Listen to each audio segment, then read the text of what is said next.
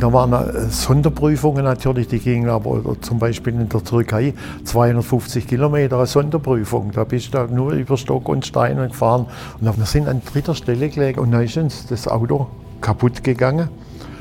Und der Ernie Klein, also nicht der, der, ältere Bruder, aber später tödlich verunglücklich mit einem Flugzeugabsturz, der hat uns abgeschleppt und der ist natürlich dann weitergefahren. Wenn man morgens sind wir dann raus auf die Straße guckt und überlegt, wie, wie, wie, kommen wir jetzt weiter, gab es noch keine Handy oder sonst was. Und dann kommt da ein VW-Bus mit Ulmer Nummer. Es waren da lauter Hibis drin, fünf, sechs Stück, die da, ja, durch die sind. Und dann haben wir dann gesagt, Mensch, bringt uns mit, wenigstens nach Kanda auf der Flughafen. Wir haben da, da immer Geld dabei gehabt, da haben die richtig gut bezahlt und da haben die uns zum Flughafen gebracht. Und dann sind wir abends noch nach Frankfurt gekommen. Das Auto hat uns überhaupt nicht interessiert.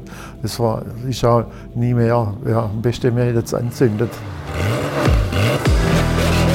Hier ist alte Schule, die goldene Ära des Automobils. Mein Name ist Carsten Arndt. Danke fürs Einschalten. Mein heutiger Gast ist auch wieder so eine bescheidene Koryphäe hinterm Lenkrad und auf jedem Untergrund schnell gewesen. Sein motorsportlicher Einstand fand auf Rallyepisten statt und je länger diese Marathonläufe gingen, umso besser hat es ihm gefallen. Später war er auf der Rundstrecke als Werksfahrer für Porsche, Mercedes, BMW und Ford unterwegs und für die Kölner hat er auch seine größten Erfolge eingefahren. So gewann er im Ford Escort 1971 die Tourenwagen-Europameisterschaft und 1973 und 74 die deutsche Rennsportmeisterschaft. Besonders gefallen hat es ihm als junger Rennfahrer aber bei Mercedes, denn das war die Marke, von der er damals geträumt hat. Dazu passt übrigens auch mein heutiger Partner, denn diese Folge wird euch präsentiert von Mercedes-Benz Classic Partner, dem Netzwerk von Spezialisten für klassische Mercedes-Benz-Fahrzeuge. Vom Daily Driver über das Schönwetterauto bis hin zum Sammlerstück seid ihr hier goldrichtig, wenn ihr einen Experten für euren Mercedes-Benz sucht. Gerade jetzt, wo viele Autos mit Saisonkennzeichen aus dem Winterschlaf geweckt werden, lohnt zum Beispiel ein prüfender Blick auf das Alter der Reifen. Denn auch wenn sie keine sicht- oder spürbaren Standschäden haben, mit 10 Jahre alten Reifen möchte ich nicht mehr gerne fahren und neben Classic-Reifen erhaltet ihr bei den Mercedes-Benz Classic-Partnern auch Wartung, Reparatur, Restaurierung und werdet natürlich mit Originalersatzteilen versorgt.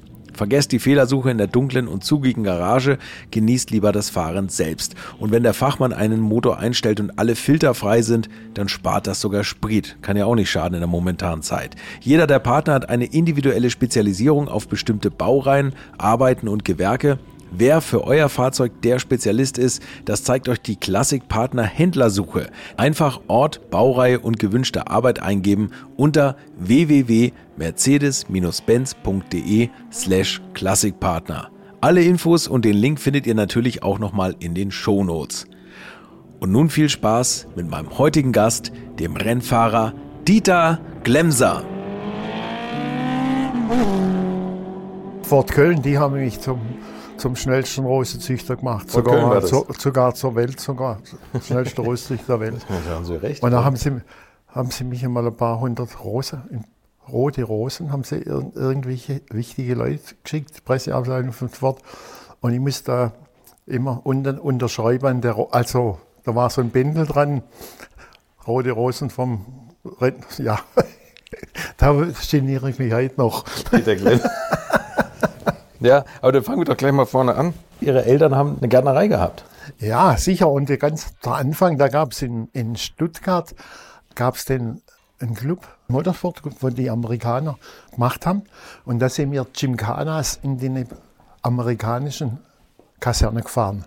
Und ich hatte damals ein MG und wir waren da überall in Stuttgart, gab es zwei, drei Kasernen und da gab es also richtige Slaloms auf Zeit.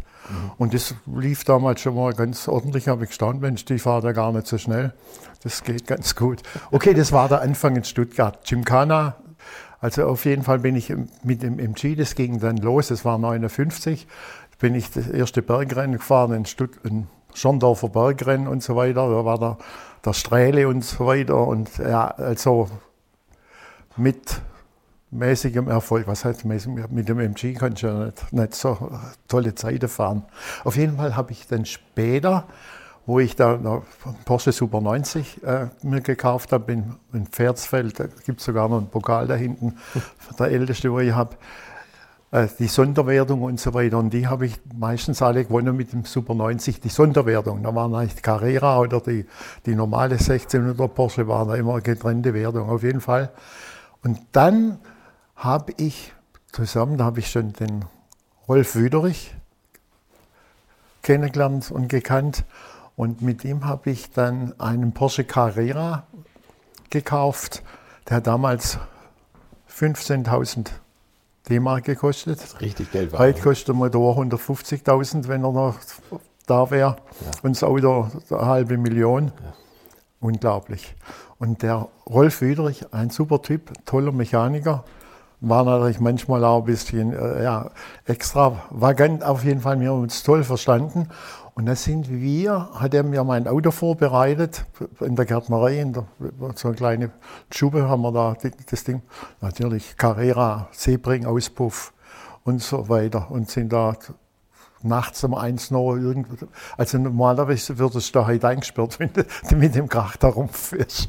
War, war. Also, und der Rolf, da sind wir dann das erste Rennen, wo ich gefahren bin, war in Spa. Da bin ich also alleine gefahren. Der Rolf hat mein Auto vorbereitet und da war ich, glaube Dritter in der Klasse. Das war schon mal nicht schlecht. Und dann bin ich Rennen gefahren am, Norrisring und so weiter.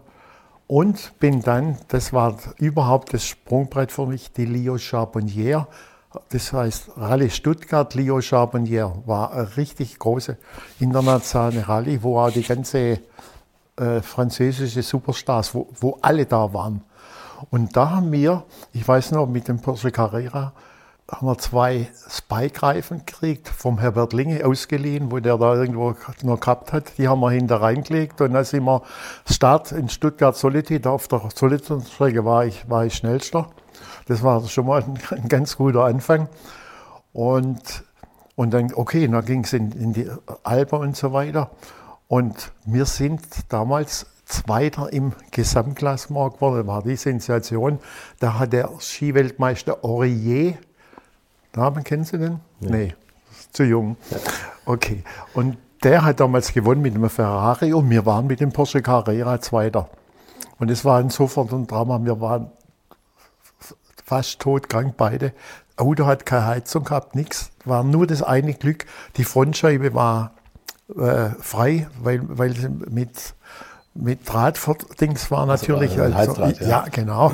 Und da war, war das, konnte man also immer Gas geben und wissen, wo es hingeht. Das war, das war toll. Und da war der große Sieger in Stuttgart, war, war, war ganz toll. Und da gab es 80 Goldstückchen hat er erst, also habe ich bekommen. Okay. Also und die haben damals einen Wert gehabt von 25 D-Mark. Und mein Rolf sei, was ist, willst du die Hälfte oder was? Ich brauche Bargeld, gib mir Geld, ich brauche Geld. Und dann habe hab ich ihm da, da, das Geld dafür gegeben, wo er für die Goldstücke und so weiter. Okay, und das war der Anfang. Und der Rolf hat dann das Auto noch zwei Jahre mit betreut. Wir sind wollt, haben sogar ein, ein Werksauto gekriegt zum Training. Lotte, äh, Lüttich, Sofia Lüttich, ja. sind wir an den Start gegangen, sind gefahren. Und da haben die bei uns, bei, haben in meinem Motor einen Fehler gemacht. Ich habe das Ölpumpe verkehrt rum angeschlossen, auf jeden Fall im Bodensee, wo wir da waren.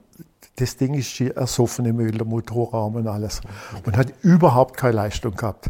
Und da sagte du, Rolf, so, das hat ja überhaupt keinen Wert. Und, und das habe ich gesagt, ich fahre jetzt heim. Und da war der so sauer.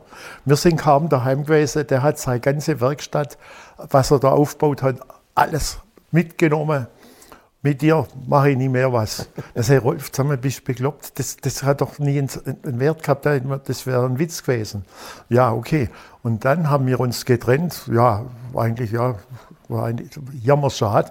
Und dann hat er den Günter Klass betreut. Günter Klass, Mensch, da gibt es Sachen, das ist unglaublich. Der ist natürlich tödlich verunglückt, wie alle die richtig schnellen. Und zwar ist der verunglückt, da sind wir gefahren in, in Mugello und, und früher natürlich bei der Taga Florio. Da ist der Klass, der Gerhard Mitter, die, Udo Schütz und die ganze Kerle alle gefahren. Da waren immer drei, vier Porsche im Start. Also da war der Ferdinand Piech, war da als junger Ingenieur dabei. Und da waren wir 14 Tage, waren wir da beim Training. Und um die Strecke, die war ja 45 Kilometer, die Strecke, eine Runde. Und da hast du eigentlich schon ewig braucht, um mal wissen, was, was Wo- jetzt kommt. Wo es lang geht, ja. Ja, okay. Und ich bin mit dem Hans Hermann gefahren und der Hans ist der Start gefahren und da war ja, die ganze Weltklasse Bandini und die ganze Ferrari und Porsche mit vier Autos. Und der Hans kommt rein nach zwei oder drei Runden, übergibt mir das Auto und dann hat es angefangen zu regnen. Aber wie? Und ich, komischerweise, entweder war ich so blöd oder naiv, auf jeden Fall, ich habe alle überholt. Und da gibt es noch ein Ding, das steht da hinten dran, das hat der Röhl drucken lassen, da hinten. Ah, diese Mission 1000, ja. Ja, und da, Du im Regen, bei schwierigsten Strecken einer unfassbare Rekordrunde. Bei 45, 34. ja und, und das war, es war ungl- unglaublich, ich habe selber nicht fassen. Und das- das kam mal in, in der Porsche-Zeitung, da hat, man- ich weiß nicht, welcher Journalist der war, ich möchte von dir die beste Runde, wo du je gefahren bist in deinem Leben. Und dann habe ich mir diese Runde ausgesucht. Ich habe aber zum Schluss das Auto rausgeschmissen, weil das war Pech, da war äh, Spitzkehre und da ist äh, unheimlich viel Regen und Dreck runtergekommen und der Spitzkehre hat es mich rumgedreht und hinten an die Mauer noch und da war es äh, aus. Ausschluss, ja. Okay, Ja. Hans war sauer und ich war der Schnellste, aber haben wir nichts drum kaufen können. Und, und 14 Tage später ging das weiter. 1000 Kilometer Rennen Nürburgring. Und Hans Hermann, Glemser, Carrera 6, waren dritte oder vierte im Start. Da waren die ganze Ferrari da, die Dino Ferrari und so weiter. Und der Hans bringt das Auto, ich sitze ins Auto rein und es hat wieder angefangen zu regnen, wie die Sau. Und dann denke ich, äh, ich, ich war ja so blind, okay, jetzt probiere ich es mal, ich zeige es euch mal jetzt, wie es richtig geht. Ich bin gerade kurz vor dem Schwederreiz gekommen, da war so viel Wasser auf der Straße. Ich, ich konnte nicht einmal auf Brems mitreden, durch das Gebüsch durch und das Auto, war, ist nichts passiert, das Auto war nicht so schlimm. Da hat es noch keine Leitplanke und nichts gegeben, da bist du halt ins Gebüsch rein. Gebüsch, äh, Ja, ja, Bu- Busch auf, Busch Busch auf. Busch zu, ja. ja. genau, so, so hieß es. Okay, also der Hans war natürlich, und das Köstliche war, der Huschke von Hanstein, mit dem habe ich ja äh, eigentlich ganz toll verstanden, der ruft mich am Montag, montags an sich, der Herr Glemser, also äh, haben ein kleines Problem. Äh, bevor Sie es aus der Zeitung erfahren, der Hans will nicht mehr mit Ihnen fahren.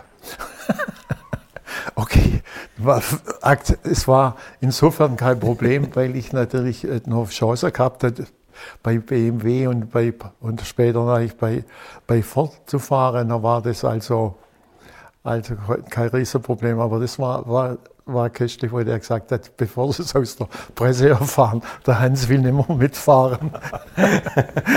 Wir müssen noch einmal auf den Rolf Wüterich kurz zurückkommen. Ja. Sie hat gesagt, weil der so extravagant war. Wie hat sich das denn geäußert? Ja, nee, also der, Rolf Wüderich ist natürlich weltbekannt geworden durch seinen Unfall mit dem James Dean. Genau, er und er war war da viele Monate im Krankenhaus und äh, ihm ging es auch nicht gut.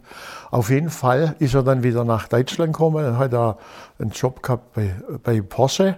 Und wir, wo wir damals die Lüttich, Sofia Lüttich äh, gefahren sind, hat er sogar bei Porsche einen Trainingswagen vor uns rausgelassen und wir sind da in den Seealpen, haben wir da Kaviar, die ganze Pässe trainiert und ich habe, das war eigentlich noch das Tollste, irgendwie bei Nacht an einem, Fels hängen geblieben und mein Rolf, der war eigentlich nicht richtig angeschnallt, der ist mit, mit dem Kopf an die Windschutzscheibe und da ist die Windschutzscheibe rausgeflogen und er hat Blut, war nicht, nicht verletzt, aber die Katastrophe war natürlich, wo wir das Auto zurückgebracht haben. Dann hat der- Rolf gesagt, aber du, du gehst natürlich mit, gell, wenn wir das Auto abgeben.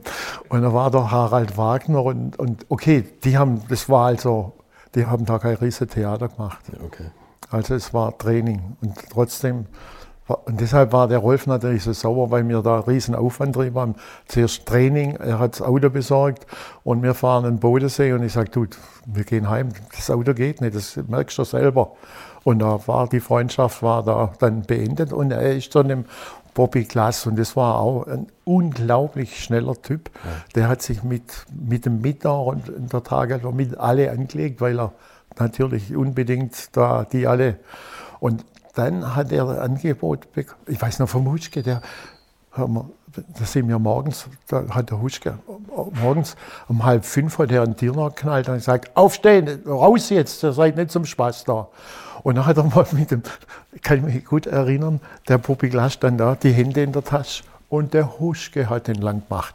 Der hat gesagt, wenn ich mit Ihnen reden, können Sie mal die Hände aus der Tasche nehmen. so, so ging ja, genau.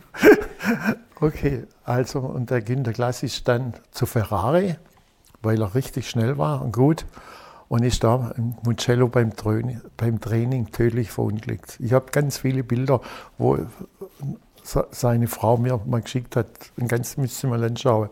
Da ist er im Training, da ist ganz weit weg, neben der Strecke ein Baum und da ist der mitten drauf gefahren, war sofort tot. Bobby Glass. Mit dem haben wir früher Wüterich, Glas und Ding. Mit da haben wir immer Sky Electric, wieso, wieso und wo sie gesagt haben, bei der Eisenbahn. So. das haben wir früher in Stuttgart gemacht. Okay. Und durch Hans Hermann, äh, weil der keine Lust mehr hatte, mit Ihnen zu fahren, war das dann das Aus bei Porsche? Ja, ja ich, bin, ich bin ja vorher praktisch in Monza und überall mit ihm zusammen gefahren. Und wir waren sogar Teamweltmeister damals mit Porsche. Und okay, und, und nachdem ich da am, Nürburgring das Ding nochmal rausgesetzt habe, dann hat er gesagt, ja, ist ja, ist ja nachvollziehbar. Da waren viele andere in der Reihe, wo gestanden, wo wollten auch mitfahren. Das ist ja logisch. Ja. Aber für, für, ich habe eigentlich kein Risiko mehr. Und der lacht halt auch noch. Wenn ich ja, okay. und die Leo Charbonnier war für mich das Sprungbrett zu Mercedes, wo ich bei der lieber, lieber äh, Lyon Charbonnier, Rallye Solitude, da Zweiter im Gesamtklassement war, hat mich der Karl Kling, das war damals der Rennleiter von Mercedes, kennen Sie ja vom Namen her. Ja, klar. Und das, ich soll mal mit ins Büro kommen, da bin ich runter, da hat er mir den Vorschlag gemacht mit Handschlag, dass ich als Werksfahrer bei Mercedes, Rallye Agropolis, dann gleich in Argentinien da mitfahre. Und dann, das war der Anfang. Ne? In der Akropolis, da war ich gleich, sogar gab es so eine Weltrangliste, da war der Böhring und der Carlson, können Sie sich erinnern an ja, die Namen? Ja. Die waren da Nummer eins und zwei.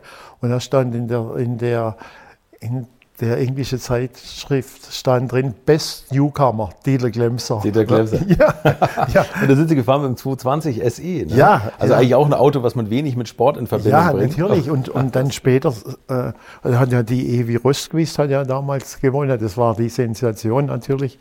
Und wo wir sind, dann, dann da 63 und 64 mit den 300er gefahren, mit äh, ja, Leichtmetall. Und und die ging da, ich, da gibt es Unterlagen, kann ich Ihnen zeigen, da sind wir, die erste Etappen war Schnitt 220 sind wir da gefahren, auf asphaltierter Strecke.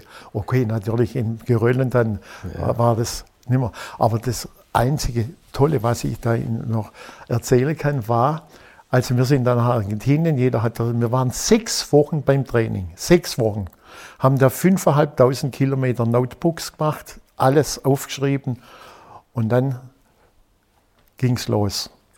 Und wir sind äh, praktisch ziemlich weit hinten gestartet, weil, weil, weil die langsamere sind äh, vorne gestartet, der langsamere Auto.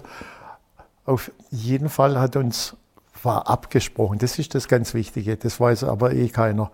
Karl Kling hat gesagt, erste Etappe ist frei. Wer vorne ist, bleibt wird nicht mehr angegriffen. Okay. Da war der Böhringer schnellster, ich war zweitschnellster, der Hans Dritter, die Rösquist und so weiter. Und so war es dann, sind wir gefahren. Das ist natürlich das Ziel. Ja, und da waren, das waren 300 Autos am Start. Die unsere Autos waren natürlich, da waren die Alfa Romeo war noch, wo ein paar Argentinier gefahren sind, wo wir auch richtig schnell, schnell waren. Aber das war natürlich praktisch äh, tolle Siege und war in der Presse unendlich das schwierigste Straßenrennen der Welt. Ja. Ich denke das, ja. Wie, wie, war das damals in Argentinien? Wir sind natürlich praktisch in den Anden und, und äh, auf das Salzseen und das war, war unglaublich. War praktisch jeden Tag, nicht jeden Tag, war ein, eine Etappe war zwischen 500 und 1000 Kilometer. Da war ein Tag Pause und dann ging es wieder los. Und dazwischen konnte man immer die Autos eine halbe Stunde rausnehmen aus dem Park Fermé und dann konnte man die Autos wieder, wieder fit machen. Und ja, war, war toll. Wir haben da als junger Kerl das geht mir heute noch immer in die tollsten Hotels gewohnt, da in, in Buenos Aires und später, wenn wir Rallye Monte Carlo gefahren sind, ja, Hotel de Paris und überall. Und wenn ich heute mit meiner Frau wohin gehe, dann sagt sie, spinnst du, wir brauchen doch nicht so und so. Da, dann gehen wir lieber nicht so lange und gehen wieder.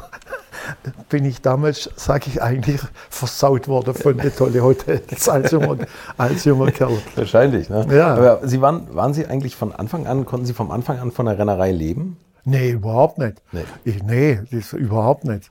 War Natürlich, das- ich war in der Gärtnerei bei meinen Eltern mit meinem Bruder, bin da dreimal in der Woche morgens um vier, halb fünf auf dem Markt gewesen.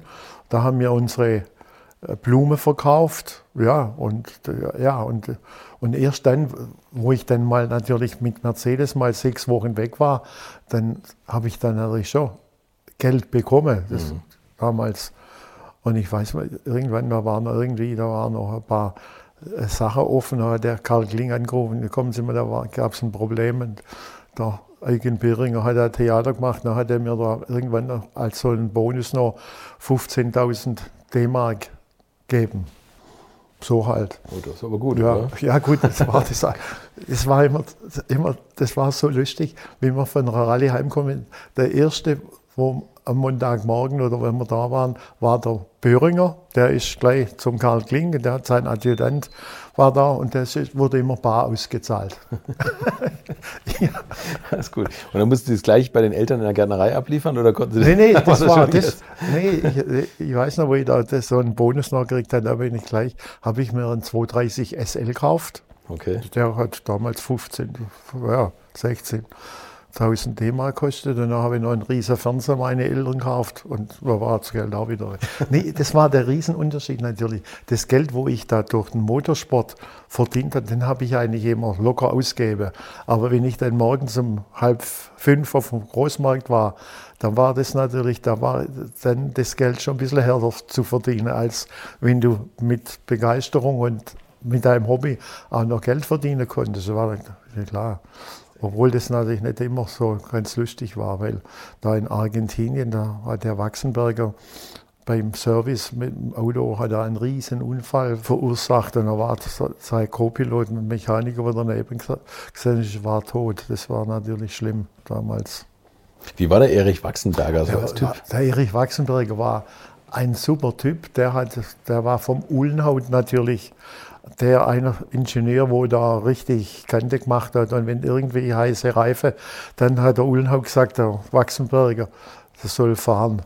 Und der, ich kann mich Menschen noch gut erinnern, wir haben damals, da wollte der Wachsenberger unbedingt bei der Europameisterschaft mit den 6,3 Liter, sind wir ja da haben wir Probefahrten gemacht. Auf nee, Nürburgring, äh, wir waren in Hockenheim und in Monza. Und mit dem, in Monza bin ich mit dem Hans Hermann äh, Test gefahren, zwei Tage lang. Dann hat der Hans gesagt, du, also wir fahren jetzt nicht bis oben an, sondern machen wir ein bisschen, der war eigentlich schlauer, der war zehn Jahre äh, älter wie ich und hat gesagt, lassen wir es ein bisschen ruhiger angehen. Also dann sind wir gefahren.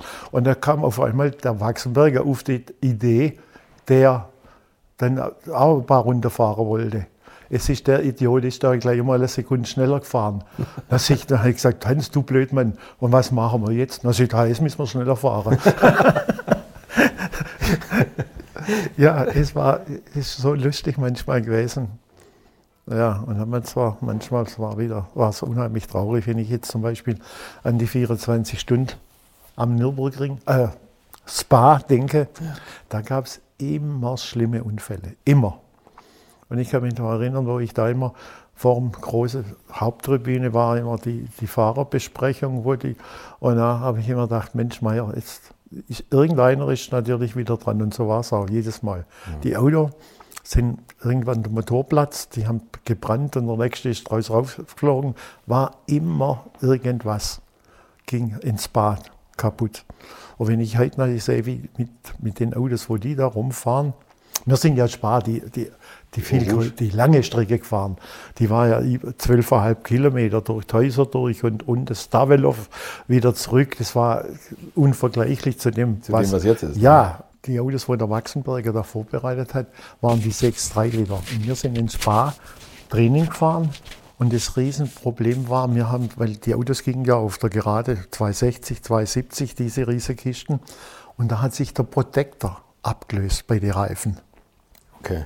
Und ich weiß noch wie heute, der Hans stand immer daneben und ich bin die ganze Zeit gefahren, bin reingekommen, da waren drei Reifen wieder am Arsch. Da sag ich, fahr doch du mal. Da sag ich, nee, nee, fahr doch ruhig du, du kannst das, machst das super. Und dann denke ich, ja, dieser, der weiß natürlich, dass das ist besser ich fahre, als wenn er da, wenn Ja, Reifen guck mal. wegfliegen.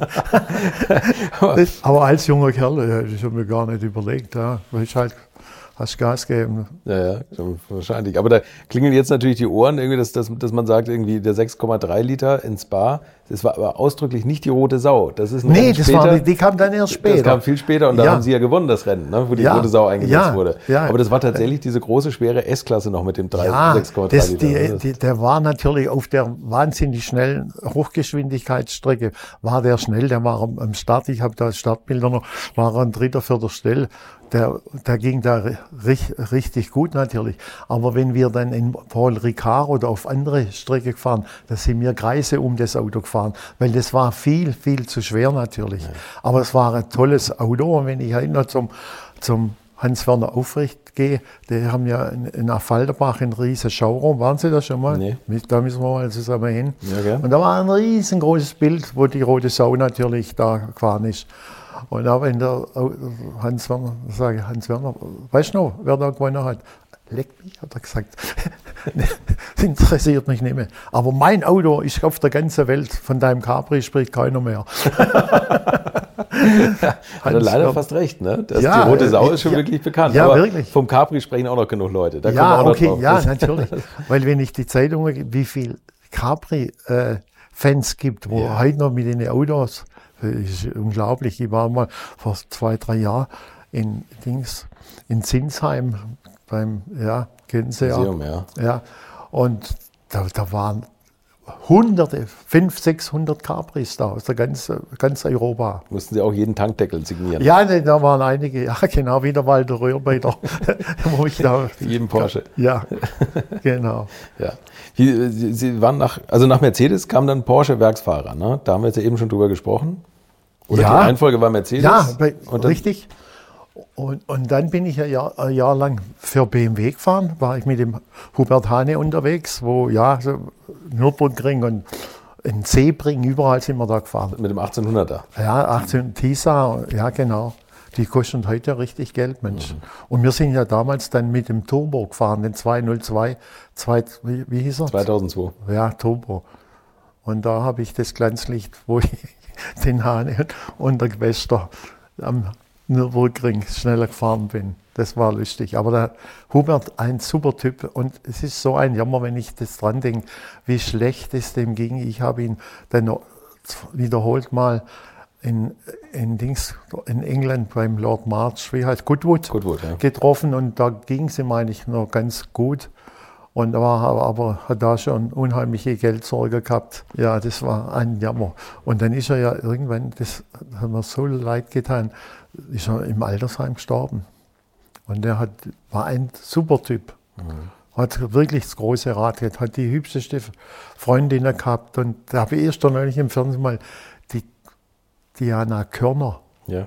gell? Ja. Und da war er auch mal liiert. Ja. Weil, und war, der Hubert war ein super Typ. Ich ähm, abends bei ihm, da waren sie, sich der tut, der- ich, wir gehen in die neue Wohnung, aber das sieht aus wie die Sau, aber macht er nichts raus. Ich sehe die nur bei Kerzenlicht, die Wohnung. Hubert. Ja, nee, es ist ein Jammersmensch, so ein toller Typ. Das war ein extrem guter Fahrer und Ja. vor allem auch so ein Nürburgring-Idol eigentlich. Ne? Also Ja, der extrem nee, schnell auf dem Nürburgring sicher, war aber mit dem de- BMW. Ne? Aber wa- was ich eigentlich nicht, überhaupt nicht nachvollziehen konnte, am Nürburgring wollen sie für ihn irgendwie so ein Gedenkdings machen, Baumfinden oder irgendwas. Mhm. Und die, die wollten das nicht machen für der Hane. Und der hat ja, das sind ja vier Brüder. Mhm. Da gab es, ich weiß nicht, den, der Opa, der war immer im Nürburgring, wenn irgendwie ein Rennauto angemacht wird, war der oben. Und sein jüngerer Bruder, der ist Rennen gefahren, der ist aber auch schon gestorben. Und, und, der, und der, Mann, der, der jüngste Hane, er ist ja viele Tests für, gut, für Bridgestone gefahren. Ah, okay. Und okay. der ist in der Zeit ja praktisch gefahren, wo der Hans Heyer auch mit dem Escort gefahren ist, wie ich. Ja, da gab es auch tolle Zeiten mit dem Escort. Würdet ihr eigentlich auch so gerne wie ich manchmal neue Länder mit einem Oldtimer erkunden, aber ihr scheut euch die lange Anreise auf Achse oder die teuren Transportkosten? Dann gibt es eine der coolsten Alternativen, von denen ich bisher gehört oder in zahlreichen Artikeln gelesen habe und das sind die Eckis Oldtimer Rally Reisen durch Costa Rica luxuriöse zehntägige Urlaube und zwar in Minigruppen mit Oldtimern, die ihr vor Ort aussuchen könnt. Und nein, mir hat die Sonne nicht den Kopf zerbraten und ich rede jetzt auch nicht vom schättrigen Ford Fiesta der Billo Autovermietung. Ihr habt die Wahl zwischen zum Beispiel Mercedes SL, Porsche 911 oder Range Rover Classic. Und das ist sowas von cool, denn es sind immer maximal vier Autos inklusive Servicefahrzeug unterwegs und es geht natürlich nicht um Geschwindigkeit, sondern einfach nur darum, auf entspannte und ganz wunderbare Art und Weise Land und Leute zu erkennen erkunden und es ist ein Urlaub, also gibt es auch Strandtage. Und wer schon mal in Costa Rica war, der weiß, dass es ein sicheres Reiseland ist mit grandioser Flora und Fauna, mit Vulkanen, Regen und Nebelwäldern und irren, irren Stränden. Und mit den Fotos könnt ihr auf Instagram noch die Freunde zu Hause richtig neidisch machen. Ist ja auch nicht ganz unwichtig heutzutage. Schaut es euch auf jeden Fall mal im Netz an. Und als ich das erste Mal auf der Seite war, konnte ich es gar nicht glauben, dass jemand sowas organisiert. Und dann braucht man noch nicht mal den eigenen Klassiker schmutzig zu machen und mit Rain Range Rover oder R107er SL die Landschaft erkunden. Es könnte schlimmer kommen. Es gibt übrigens verschiedene Routen. Mein Tipp wäre die La Carrera Costa Rica und auf der Route werdet ihr mich früher oder später mitfahren sehen. Das garantiere ich euch. So, jetzt hört ihr hier noch die Webseite und da gibt es eine ganz einfache, nämlich rally-rally.com. Und ganz wichtig, Rally wird hier R-A-L-L-Y geschrieben rally-rally.com. Am besten gleich draufklicken, Seite abspeichern und möglichst schnell buchen, denn es sind kleine Gruppen und Inga und Ingo, die das organisieren, sind wirklich mega nett und Ingo ist auf mich gekommen, weil seine Mitfahrenden immer alte Schule hören. Also Geschmack haben die, die da mitfahren auch und ihr sollt jetzt auch weiter alte Schule hören. Bis bald in Costa Rica. Da, da war 300 Kilometer im Nürburgring, kleine Division bin ich gefahren mit dem Escort von, von Zackspeed und da waren die ganze Granefuß mit Haier, mit den Cabris und alles. Auf jeden Fall, die Start ging los. Ich bin los und gefahren und irgendwann denke ich, das gibt die Katastrophe. Da war es dunkel und furchtbar. Und da bin ich, ich weiß noch, wie ich bin bei der zweiten, dritten Runde einen Boxer reingefahren und habe zum Erich Zakowski gesagt und dem Mechaner macht Regenreifen drauf. Bist du wahnsinnig? Siehst du, es scheint Sonne, alle fahren vorbei. Ich fahre nicht, mache Regenreifen drauf. Der macht Regenreifen drauf. In dieser Runde ist keiner zurückgekommen, außer mir mit den Regenreifen. Der Haier, ich sehe das noch heute, wie die da überall mit, mit ihren Slicks und dann es geregnet wie verrückt. Die, die sind alle rausgeflogen. Und sie sind Runde um Runde weitergefahren. Ja, ne? ja klar. Die kleine Division, das war der 1600er. Ne? Ja, der, der, der Escort war ein tolles Auto. Und da war ja zweimal deutscher Rundstreckemeister. Wollte ich gerade sagen. Ja. Also Sie haben ja, ja gleich einen riesen Einstand da gefeiert. Ja, ne? und mit ganz am Anfang 69 bin ich, da gab es noch den Twin Cam, mhm. auch ein Escort. Mhm. Ja. Escort war eigentlich das tollste Auto. Die Capri waren sau schnell. Da gibt es ja auch viele Artikel, wo der Fitzpatrick sagt, das Auto konnte ich nicht fahren und der Ammerschläger hat das Auto. Aber dann sage ich, du sag mal, spinnst du? Wir haben doch alles gewonnen. Wieso? Das, das ging doch. Er hat schon doch manchmal der Po zusammenklemmen müssen, aber, aber das ging schon. Wie war damals das Team? Also erst war ja noch ein Jochen Nerpasch noch da. Der hat sich, glaube ich, ja. sofort geholt, ne? Ja, der hat mich äh, sofort geholt. Und zwar gerade, wo der Günter Glass, ein guter Freund von mir, in Mugello im Ferrari tödlich verunglückt ist, ist dann habe ich gesagt, ich habe, also jetzt habe ich auch keine Lust mehr und, und hab dann, bin dann nichts mehr gefahren. Und dann hat er, der Nerpasch damals, hat der diese Ford Motorsport Abteilung aufgemacht und da war der Mike Granifuß, da war ich da dann auch schon dabei gewesen. Und der hat mich angerufen und gesagt, du Mensch, willst du nicht mitfahren, das wäre doch super. Wir machen da eine neue Motorsportabteilung auf und ich suche da ein paar richtig gute. Und da habe ich dazu gesagt und bin da gefahren. Wir waren eigentlich im ersten Jahr sind wir dann, oder 68 war das, das mit dem Fort Taunus, London, Sydney. Das war mit für mich eines von den größten Erlebnissen. Wir waren da mit dem Martin Branker, mein Co-Pilot, wir sind da nach Teheran reingefahren. Da waren wir das erste Auto von dieser Rallye. So, sowas kann ich mir überhaupt nicht vorstellen. Da hat schon die Polizei mit Motorrädern, mit fünf, sechs Motorrädern gewartet auf uns und sind dann abends um fünf in den Verkehr in Teheran reingefahren. Die mussten alle aufs Trottoir und weg und wir sind da dem hinterher gefahren. Äh, es war unglaublich. Da war eine Stunde Pause und dann, dann ging es wieder weiter. Das für mich, das war grandios. Oder auch, ist dann später, wo wir dann weiter sind, von, von Af äh, weiter nach Afghanistan. Ja. Und da waren äh, Sonderprüfungen natürlich, die gingen aber zum Beispiel in der Türkei 250 Kilometer Sonderprüfung. Da bist du nur über Stock und Steine gefahren. Und da waren wir, wir sind an dritter Stelle gelegen, haben die mal bei so einer Zeitkontrolle gesagt, weil da waren ja natürlich die ganze, waren ja alle, die richtig gute sind ja da unterwegs gewesen. Und das war eine tolle Zeit. Und dann ist uns das Auto kaputt gegangen. Und der Ernie Klein, also nicht der, der, ältere Bruder, der später tödlich verunglücklich mit einem Flugzeugabsturz. Mhm. Der, äh, ja, ja, und der hat uns abgeschleppt. Und auf Weiter Perret war ein Hotel, wo die Russen äh, gewohnt haben. Und da konnten wir übernachten und am nächsten Morgen, das Auto war kaputt, war unter, ich habe so um, um ein Seil gezogen. Und der ist natürlich dann weitergefahren, ist ja klar gewesen. Und wir sind da geguckt, und morgens sind wir dann raus auf die Straße geguckt und überlegt, wie, wie, wie, wie kommen wir jetzt weiter. Da gab es noch keine Handy oder sonst was. Nee, genau, man musste ja. die irgendwie kommunizieren. und dann kommt da ein VW-Bus mit Ulmer Nummer. wirklich mit Ulmer Nummer. Und wir, wir haben uns ja praktisch fast auf die Straße geschmissen.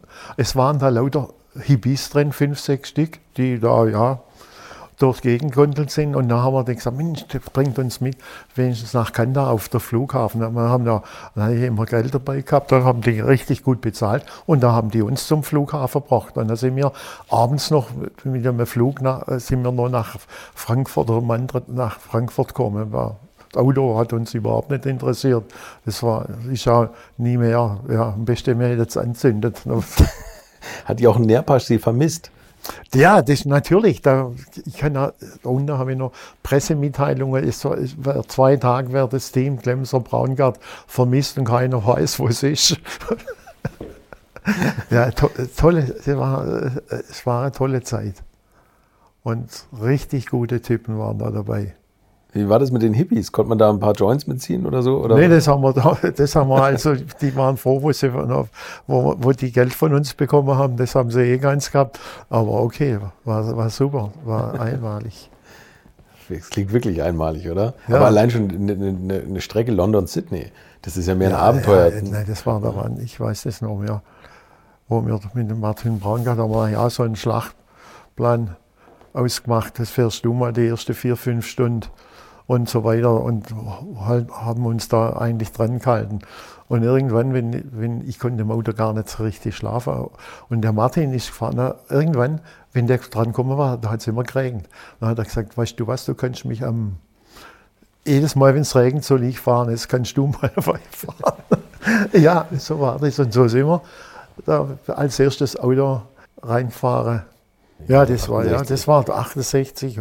Okay, und, und, und dann kam ja 69 die Autos mit den Escort, DTM mit, und ja, mit den Escort. Und 71 war ich mit dem Capri, da habe ich ja, die Capris, die gingen ja im ersten Jahr ging ja alles kaputt.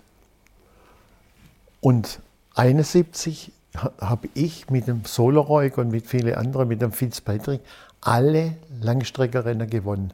Mhm. Das, das war der Wahnsinn. Und bin da Europameister geworden. Und ein Jahr später war der Jochen Maas dran.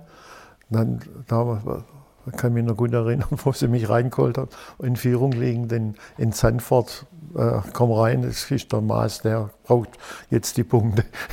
okay, war, ich habe eigentlich dann nie ein großes Problem gehabt, wenn, weil der Jochen war ja ein super Typ und war richtig schnell. Und wir haben uns da eigentlich immer glänzend verstanden. Aber wahrscheinlich haben sie sich so. Sicher, und da war eigentlich auch zu der Zeit der Rolf Stommelen. Der Rolf Stommelen, der Rolf war ein, ein super schneller. Der, richtig schnell. Der Lauda fuhr mit den Autos. Lauda, genau. Der war damals natürlich mit dem Bovenzieher, mit den BMWs auch schnell unterwegs. Ja. Das war, Und der, der Jochen Maas war aber schon so ein aufstrebendes, aufstehendes Ja, ja, Talent, sicher. der ganz schön Feuer gemacht hat. Ne? Ja, Also der- natürlich. das das, das war, war eigentlich eine Sache, wo ich, ich eigentlich ganz gut nachvollziehen konnte. Ich war da mit dem, eigentlich derjenige, wo bei vor dem Anfang da Nummer eins war. Und dann kam der, Jochen Maas, der Stuck und so weiter. Das ging so im ersten halben Jahr, war das äh, okay. Und dann habe ich aber langsam gemerkt, mein lieber Mann, die Jungs, die geben aber richtig Gas. und, und das war dann auch so. Da waren die auch ja, sch- schneller. Und das Gleiche ging denen natürlich genauso, wo der damals der Schuhmacher, Frenzel, alle die Kerle kamen, ging es denen genauso. Bei den Mercedes Die- Du bist dann, ne? wenn du älter wirst, überlegst du mehr, bist nicht mehr so risikobereit. Die Jungs, die haben reingehalten, egal ob es Nebel oder das Ding gehabt hat. Ich weiß noch mal in, in, in, äh, in Salz, Salzburgring. Da bin ich zuerst mal mit dem Stück gefahren. Der Stück ist gefahren mit Sau im Regen. Ich war vorne und der Idiot, der ist immer, immer das, das, gibt's so, der fährt wie die Sau. Und der hat mich dann auch überholt im Regen irgendwann. Und dann hat er zu meinem Glück ist ihm der Motor verreckt in der zweitletzten Runde. Dann habe ich gewonnen. Ja, aber das stimmt, diese Ja, Risiken. aber nee, aber es ist so.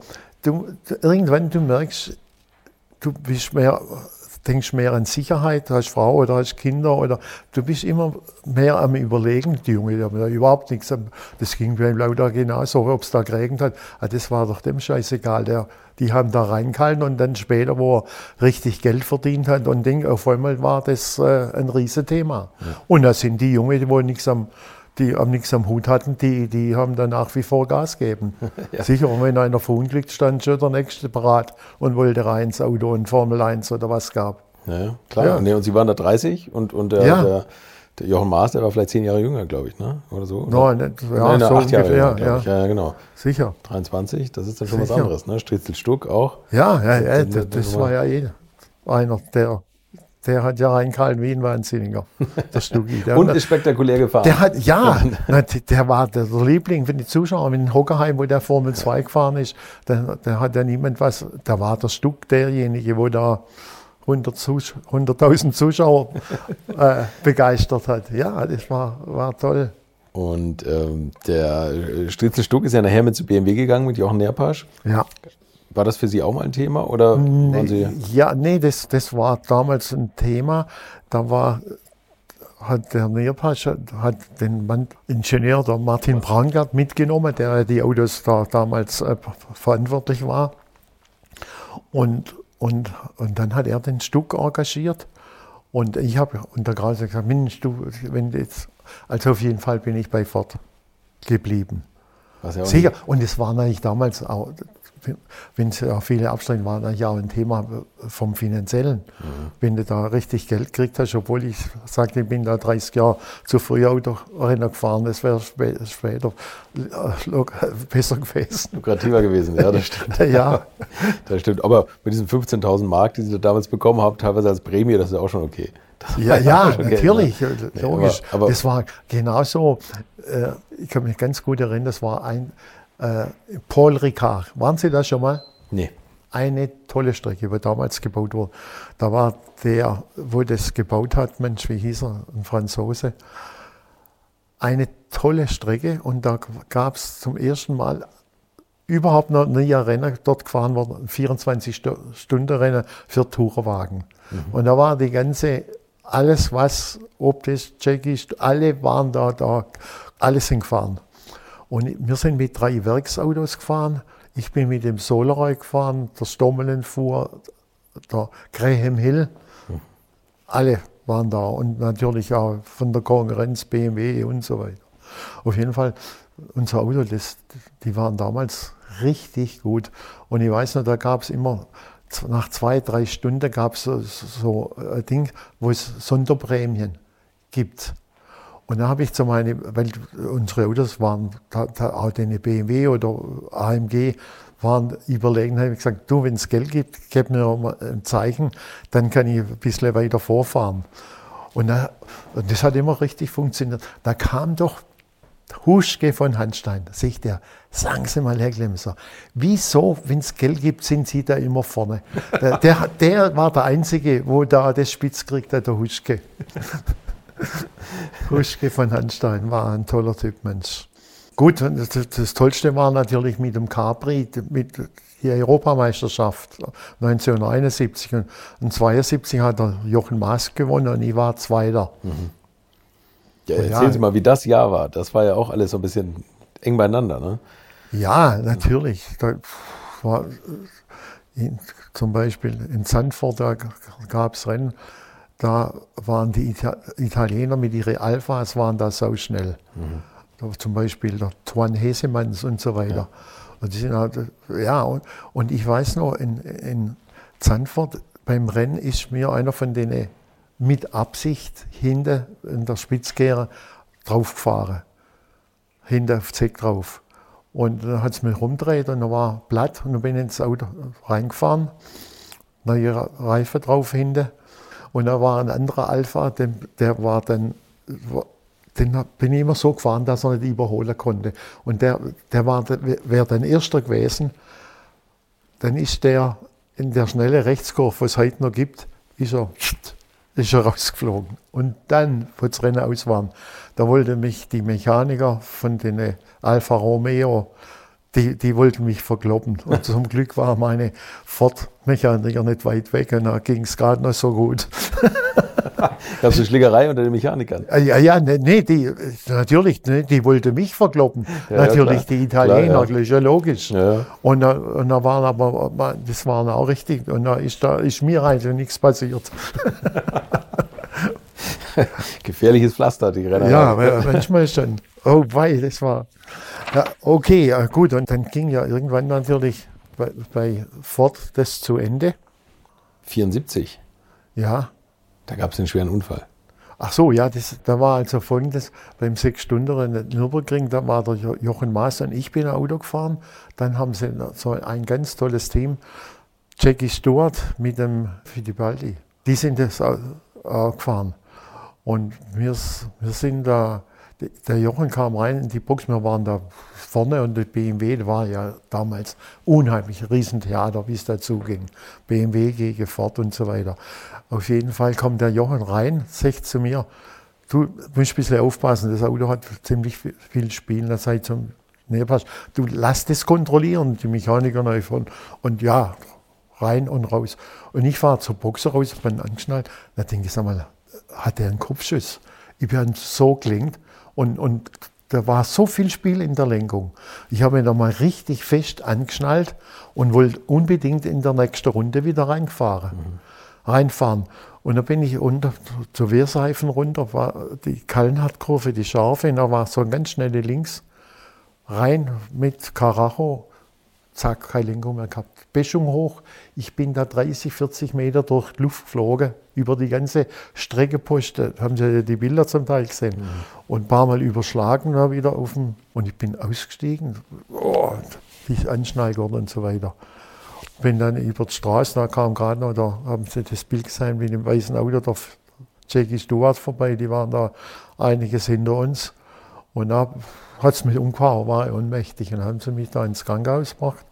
Und die haben mir natürlich mal am Anfang nicht geglaubt, dass da die Lenkung nicht geht.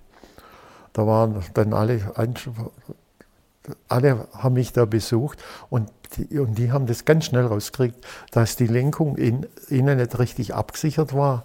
Und dann war keine Lenkung mehr da. Und es war der Riesenunfall.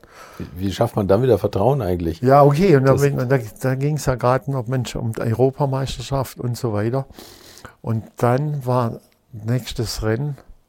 Ich konnte mir gar nicht richtig anschnallen. Ich weiß noch, da denkst, hat mich immer der Kranifuß hat mir immer die, die Anschnallgurte festgezogen, weil ich noch an die Rippe unheimliche Probleme hatten, hatte. Aber auf jeden Fall, das, das ging eigentlich ganz gut. Und dann sind wir im November, Macau, war ja viele Jahre Macau das Rennen. Und da bin ich mit Zackspeed schon mal gewesen und habe dann mit dem, Car nee, mit dem Capri mal gewonnen und bin den Zackspeed Escort damals gefahren auf Einladung. Und, ich, und da habe ich das Pech gehabt. Ich war haushoch in Führung und es war ein ganz schneller Rechtskorb vom Hotel Lisbau, habe ich einen Blattfuß bekommen. Mhm.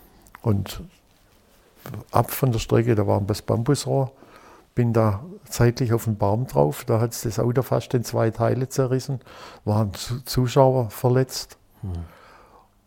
Und, und mir hat es nichts gemacht. Ich bin ausgestiegen aus dem Auto, da ist der ganze Heck und Katastrophe. Dann, wo ich da ausgestiegen bin, habe ich gedacht, also so viel Duschler nie mehr. Ich habe eine halbe Stunde später mit Telefon meiner Frau angerufen und gesagt, du, alles ist okay, egal was in der Presse kommt, ich bin unverletzt, alles ist okay, fahr nie mehr ein Rennen.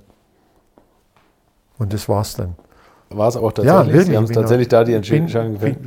Ja, weil ich am Nürburgring habe ich schon richtig Dusel gehabt und da in Macau, das war ja wirklich, du musst ja natürlich dazu sagen, da war ein Kind tot. Mhm. Das hat mich natürlich ja sehr, sehr beschäftigt und dann, ja, und auch das eigene Ding habe ich gedacht, Mensch, so viel Glück, das ist, hast du nicht immer. Okay, dann bin ich nie, nie mehr Rennen gefahren. Ich bin wohl noch mit schnellen Autos gefahren, aber nie mehr Rennen. Hm. Konnte man das bei Ford verstehen, die Entscheidung? Ja, nat natürlich.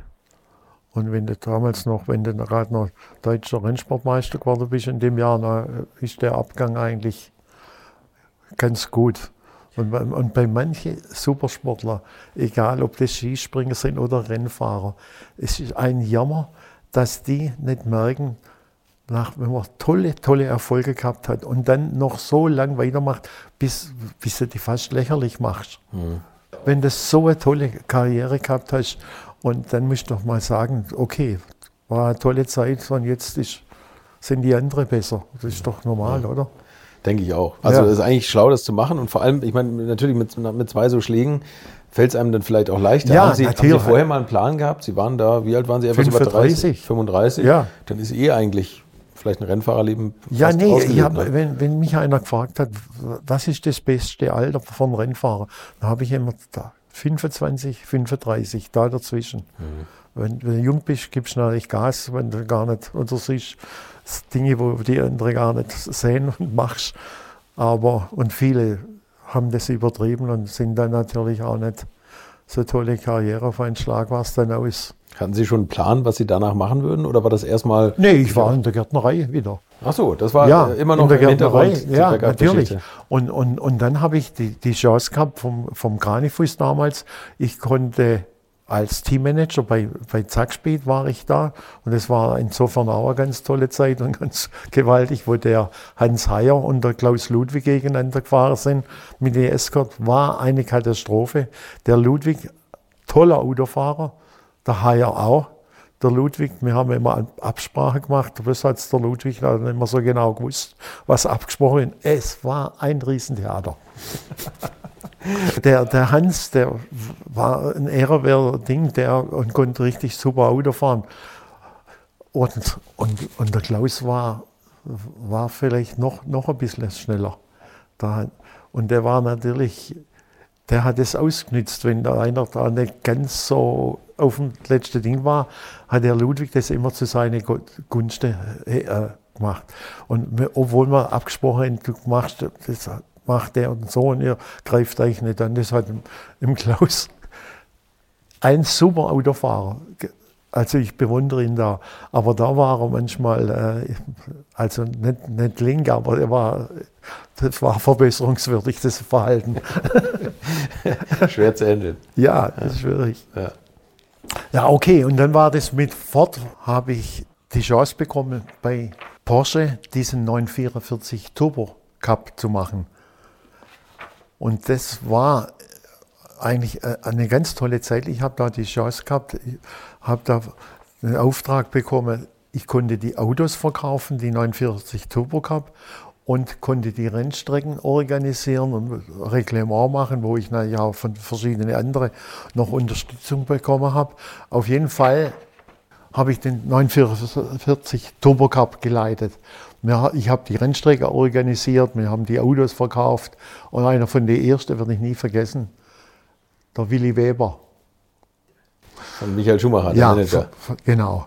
Und der, ich weiß noch, wie heute der kam und sagte, oh, ich kaufe mal so ein Auto und ja, ich, ich, ich, ich denke schon, dass das können wir doch gewinnen, oder? So, ja, ich muss halt richtig Gas geben. Also hat er so ein Auto gekauft und dann ging das los. Wir waren immer so 40 Autos am Start. Roland Asch, dann die ganze, und alle, war richtig gute Leute da. Und der Willi Weber, der ist immer hinterrum gefahren. Da ist immer zu mir gekommen, die Scheißen, ja, das, das kann doch nicht sein. Da sagt weißt du, was du machst? Gib doch mal dem Kurtim dein Auto. Dann hat er dem Kurtim sein Auto ausgeliehen und der war gleich unter der ersten drei. Und nachher, da muss ich sagen, war es wirklich gut. Hat gesagt, okay, jetzt merke ich, ich kann es doch nicht so richtig gut. Und dann ist der Kurtim das Auto gefahren. War Willi Weber. Hat er, hat er gemerkt, dass er eher Sponsoren ja. besorgen kann, als ja. er selber fahren? Nee, nee, da war er damals im Windstand, war der immer unterwegs mit dem Michael Schumacher und hat das alles finanziert. Das war wirklich der große Ding. Ja. Und, und ich weiß noch, ich bin damals mit dem Schumacher, das sind wir, in Hockerheim irgendwelche Tester, sind wir auf den Leitplan geguckt und hat der Schumacher fragte sich, na, sei, und was, was verdient er da eigentlich jetzt? Äh, ja, das sei, also so 300.000 Euro kannst du da bestimmt verdienen. Ja, und, und das war damals in der Zeit, das, war das so ungefähr. Mhm. Und da haben wir da ganz offen miteinander gesprochen, der Schuhmacher, der, ja. Und ja, okay, die Karriere vom Schuhmacher ist ja einmalig. Ja, noch ein bisschen mehr als 300.000 verdienen. Ne? Ja, nur, also am Anfang, am Anfang, am Anfang bestimmt war das schon Wahnsinn, ne? nee, nee, am Anfang war Ganz der, am Anfang, ne, da sind die ja Testfahrer und da war eigentlich der Jochen Maas noch, die ganze Kerle, die Alte waren da alle nicht da, ja, natürlich. Die, die. Und die haben dann natürlich gemerkt, okay, denen geht's genauso wie mir. Die Junge werden irgendwann schneller und das ist normal. Ja. Das muss ich aber wissen, weil sonst kannst dich zu Tod fahren, wenn du das nicht glaubst. Ja, das stimmt. Das ja, stimmt, wirklich. Ja. Sie haben übrigens jetzt eine Sache ausgelassen. Und da müssen wir natürlich auch noch drüber reden. Das Jahr 1975, da sind Sie nicht gleich, also da waren Sie dann raus bei Ford? Mensch, bei Renault war ich ah, da. Ah, genau. Der, der, der Patenonkel bei Renault. Das hat mir damals, der wo da eine ganz große Rolle gespielt war, der Hugo Emde von Bildstein. Von Bildstein Kennen ja. Sie den ja, Namen Hugo ja, ich Emde? persönlich leider nicht ja, mehr, natürlich aber natürlich. Ja, aber da, der, das war eigentlich auf alle Rennstrecken gab es einen Bildsteinbus und da war der Hugo Imde mit seiner Frau. Die haben da diverse durften da rein. Das war schon ganz wichtig. Wenn du in dem engeren Zirkel warst, durftest du da rein in den Bildsteinbus. Und da gab es einen Kaffee und Studentenfutter. Das war es aber dann schon. Und da wurde dann jetzt ausgemacht, wer wo was macht. Und der hat mir damals vor ein Jahr lang diesen äh, Renault 511 Pokal, wo ich da betreut habe, war ich da und habe das gemacht. Und das war das Premierenjahr, oder? Ja. Da war der, glaube ich, ganz neu, der Pokal. Nee. Gab es den 74 schon? Ja, Nein, die sein. sind ja damals schon auf dem Dach gefahren, wo ich da da waren dazu kam. ja, die Rolf Schmidt war damals der, der, ja, der ja, Sportchef. Ja, ne? ja, genau. Rolf, ja, genau. habe ich mit Rainer Braun auch schon mal länger drüber gesprochen. Rainer, ja, und da waren Sie, und das muss ja, also da, da haben Sie einen, einen jungen Harald Groß zum Beispiel erlebt, oder? Ja, der habe ich heute noch Bilder, wo ich da in seinem Renault dran stehe und der guckt raus und ich erkläre, was, wie es geht. was haben Sie da genau gemacht? Haben Sie das betreut technisch? Nee, oder? nee technisch überhaupt nee, nicht. Okay. Wir haben mir so einen Marshall-Wagen gebaut, der ein bisschen mehr PS hatte und da bin ich in, äh, praktisch im Training da mit den Jungs oder bin ich da rumgefahren und habe ihnen mal die Linie gezeigt, wie es geht. Okay, okay. Das war ganz gut. Das war das Hat auch eigentlich auch, auch, Spaß gemacht. Und dann am Renner, ja okay, da sind sie ja hochkant durch die Gegend gefahren, die, die Jungs. und das war damals, beim, beim damaligen Renault-Chef kam das nicht so gut an. Ne? Also dieses, diese, dieser Cup, weil das so viele äh, Autos ja, sich überschlagen haben. Ne? Ja, Sicher, klar, aber die, die, die, haben ja, das darf noch nicht wahr sein, was da passiert, wenn die in Hockerheim in drei Reihen aufeinander liegen. okay. Ja, das, doch, das war, war, war eine tolle Zeit. Und der Schmidt, der war damals der Rennchef. Ne? So, und dann war Porsche, das haben Sie bis 89 gemacht. Porsche-Rennleiter. Und da haben Sie auch gesagt, dass Sie teilweise die Autos im Ausland, mussten die Leute die Autos verkaufen und dann gleich wieder neue kaufen. Ja, sicher, wo man dann den neuen, ah, da passt die Story vom Willi Wichtig, vom, ja, dazu. Und, und wir haben dann praktisch viele tolle Rennen gemacht, in, in, in Deutschland natürlich. Und dann ging das sogar so weit, dass wir international die Autos in Kanada sind wir da, damals haben wir einen Porsche Turbo gehabt, sind die Kanadier gefahren und dann haben wir so ein, so ein Weltfinale gemacht in Le Mans, wo die da alle zusammen waren. Es war, war eigentlich unglaublich. Und dann war noch die Überlegung, wir gehen nach Südafrika, nach Kilami und machen, und damals der, wo da verantwortlich war von Porsche, den, der hat gute Kontakte gehabt. Und er hat gesagt, Mensch, mach doch bei uns mal ein Rennen. Und dann sage ich, ja, okay. Wer, und dann war, kam der auf die Idee, wir sollen die Autos mitbringen, verkaufen die. Da waren dann Interessenten genügend da. Und wir waren eigentlich so schlau, dass das auch wieder daheim weitergeht, dass die, wo ihre Auto verkaufen, mussten da ein neues bestellen. Und das hat super funktioniert. wir sind da in Kialami, waren das, waren das tolle Rennen und so weiter. Auf jeden Fall war der Porsche Turbo Cup war, war wirklich toll. Wir haben da tolle äh, Veranstaltung gemacht vom Ende der Saison und so weiter. Das war richtig, war richtig super. Ich weiß heute immer noch so, ne? Porsche Carrera Cup ja, ist ja, immer noch eine riesige Ja, natürlich, ne? klar. Und der 944 Turbo Cup, das war wirklich der Anfang vom Porsche Cup irgendwie. Genau. Und da hat mich ja damals der Helmut Bott, der hat gesagt, Mensch, willst du das machen? Und ja, das und der war auch derjenige, der zu mir gesagt hat, wenn du ein Angebot bekommst von Mercedes in die Motorsportabteilung, dann mach das, weil unsere, unsere freien Mitarbeiter, so wie es im Moment aussieht, kriegen da keine Verlängerung von, von ihren Verträgen. Weil es Porsche so schlecht ging. Ne? Ja, genau, so war das. Ja. Und dann habe ich da einen guten Kontakt gehabt zum Joachim Neerpasch. Der war damals praktisch. Der Mercedes dann wieder, ne? Genau, mit dem, mit dem Dings, Hiret ist der andere. Und, und dann bin ich tatsächlich, ich habe heute noch einen Vertrag unterschrieben vom, vom NIFA, dass ich da als äh, Abteilungsleiter Organisation, die, die haben da mit, ich habe da ziemlich lang hochgepokert und, und dann haben sie das aber äh, praktisch das, was ich wollte, habe ich bekommen und da war ich ein Jahr bevor der Norbert Hau kam, war ich bei Mercedes Motorsport. Da gab es noch den Walter Lempler und, und, ja, und, und der Jochen Ehrpass natürlich. Ich bin damit, ich weiß noch, da sind wir, haben wir ein Büro gehabt, da, sich da, da kannst du zu mir, haben wir der Schreibtisch der da und ich bin da geguckt und da ging, war das eigentlich richtig lustig, wie es da, da losging.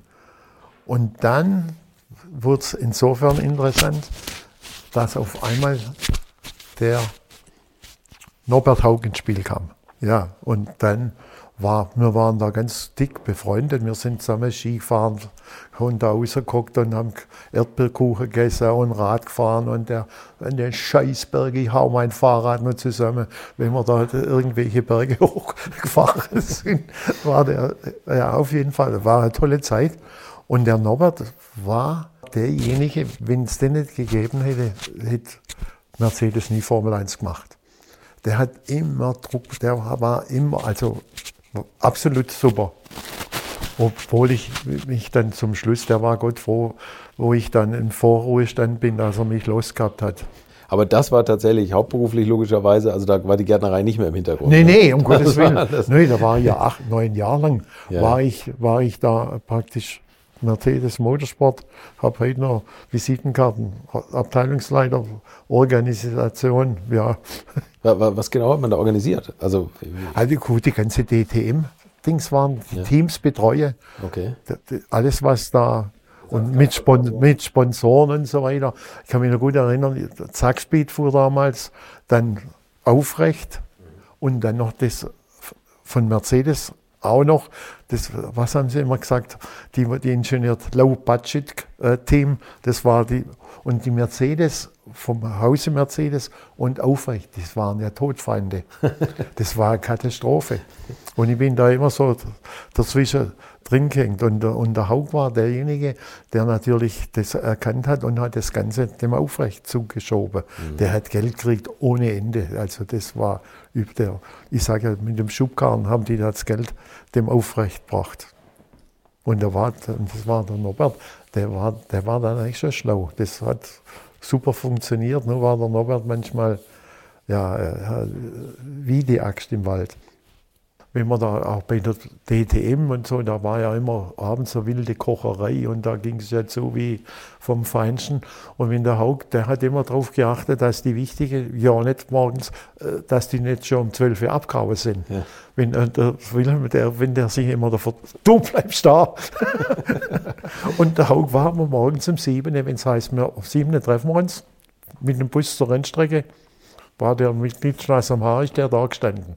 Unser Doc Schmidt, kennen Sie den, der Doc Schmidt? Nee. Der Markus Dr. Schmidt, nee. unser Guru, wo die alle Rennfahrer betreut hat. Der hat, ja, der ist ein paar Mal spät gekommen und da hat er gemerkt, wenn ich eine Minute spät bin, ist der Bus weg, kann ich wieder Taxi nachkommen. Das hat immer funktioniert. Hartes Regiment. Und, und beim Haug, der, der hat das auch mir und viele andere beibracht, wenn das Telefon läutet und wenn auch dein Kollege jetzt nicht gerade da ist, geht ans Telefon. Ich bin Tag und Nacht erreichbar, ruft mich an und wenn du da manchmal irgendwo anrufst, druckt der, der Kollege daneben, der, der geht ja gar nicht ins Telefon, weil das nicht seins ist. Mhm. Das hat er denen alles so gewaltig ausgetrieben, dass da jeder erreichbar war. Ja, ist doch ein normal, ja. oder? Ja. Ein paar Sachen hat er schon ja. recht gehabt. Ne? Ja, nee, natürlich. Der hat schon viele Dinge gut gemacht.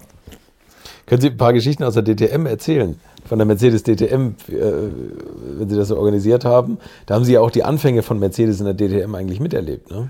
Ja, sicher. Das waren die Zeiten, wo DTM, da waren Hockerheim 100.000 Zuschauer. Ja, eben, eben. Und, und, und, das Schlimmste war natürlich, unsere Gegner waren Audi.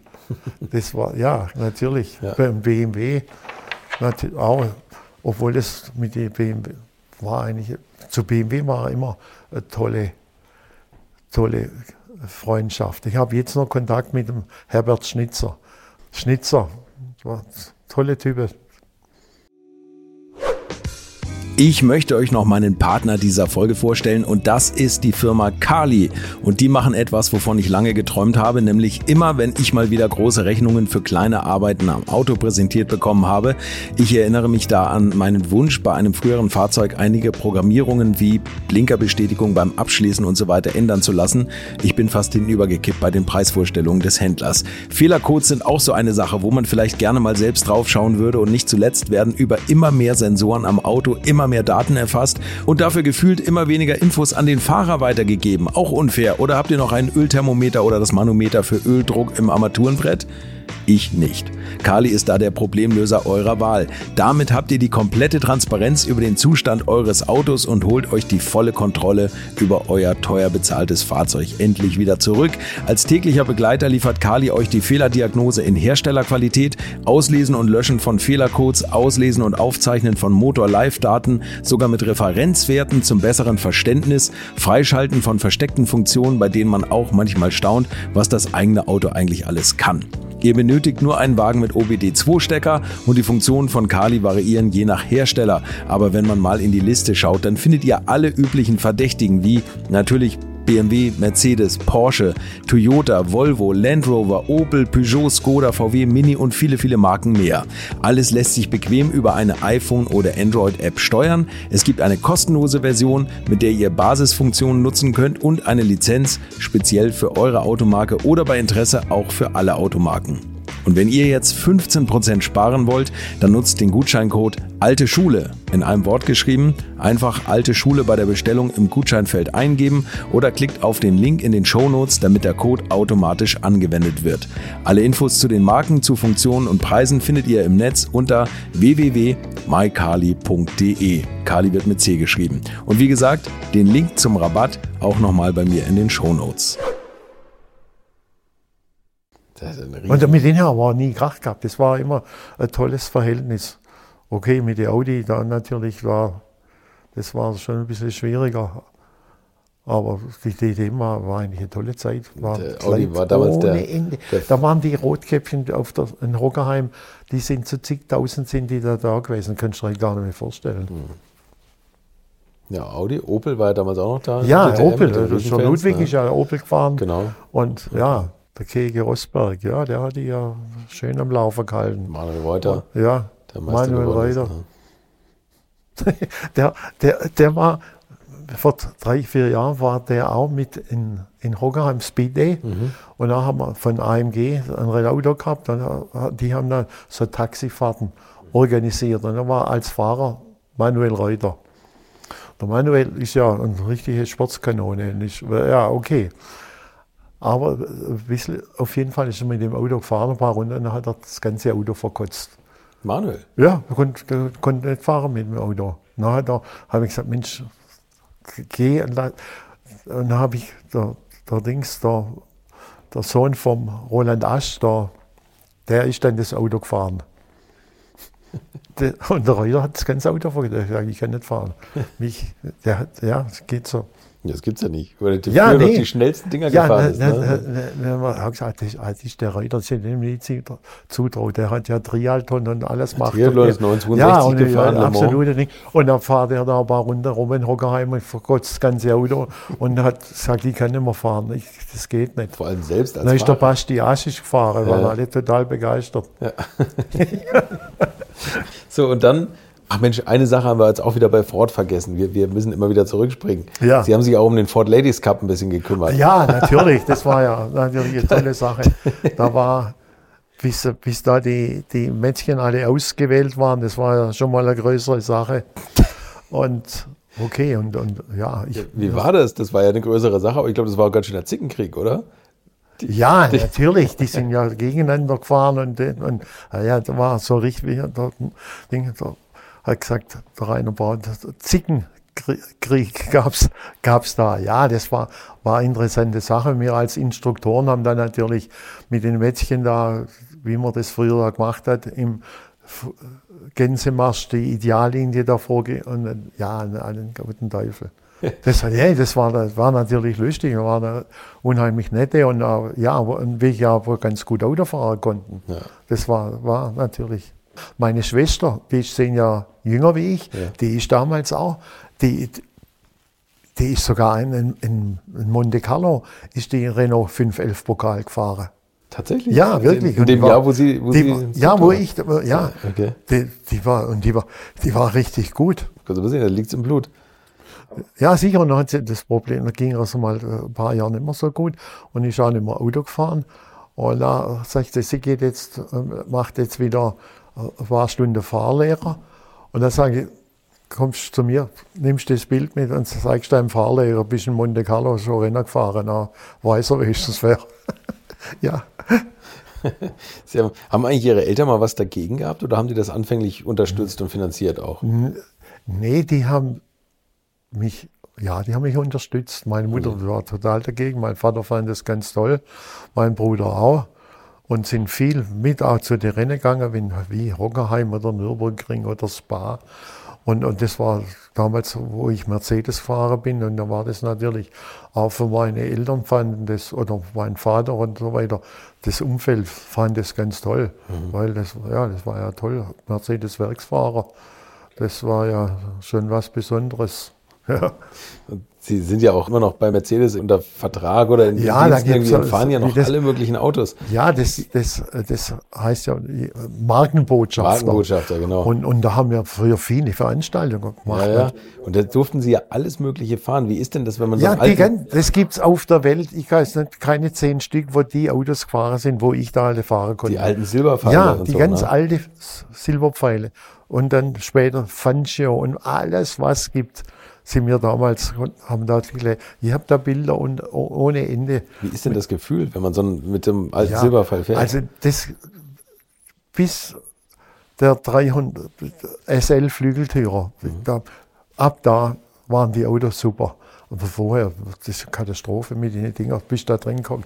So, und das Gas war ganz woanders wie, wie die Bremse. Das war wirklich schwierig. Hat man so breitbeinig drin gehockt? Ja, ne? ja, ich sag ja, so bist du da drin gekommen. Die Autos, wo ich in dem Kasten, sind in alle die Dinger schon gefahren. Ja, ist toll. Ja. Aber haben Sie mehr Respekt vor den Fahrern eigentlich? Oder also, also was, was so die Leistung im Auto anbelangt, und da sagt man immer, mein Gott, was, die waren nicht angeschnallt, die ja, haben da drin. Und ja, von denen von früher, wo da 500 Kilometer am Stück gefahren sind, ja. mit den Kisten. Hans Hermann. Ja, Wahnsinn, Wahnsinn.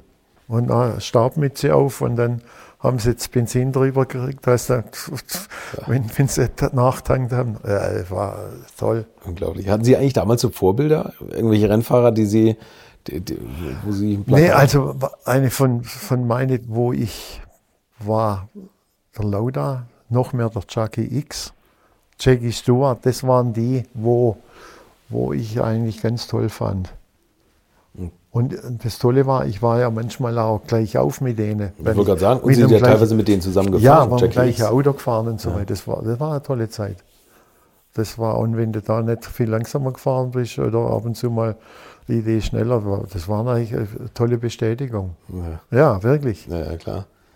Sie sind auch mal diese, diese ex, dieses extrem lange Rennen gefahren. Willi Kausen hat mal davon erzählt, Marathon de la Route. Ja. Kann das sein? Ja, genau. Und zwar, das hat die, diese Veranstaltung hat sich ergeben. Lüttich, Sofia Lüttich war eine riesen bekannte Rallye.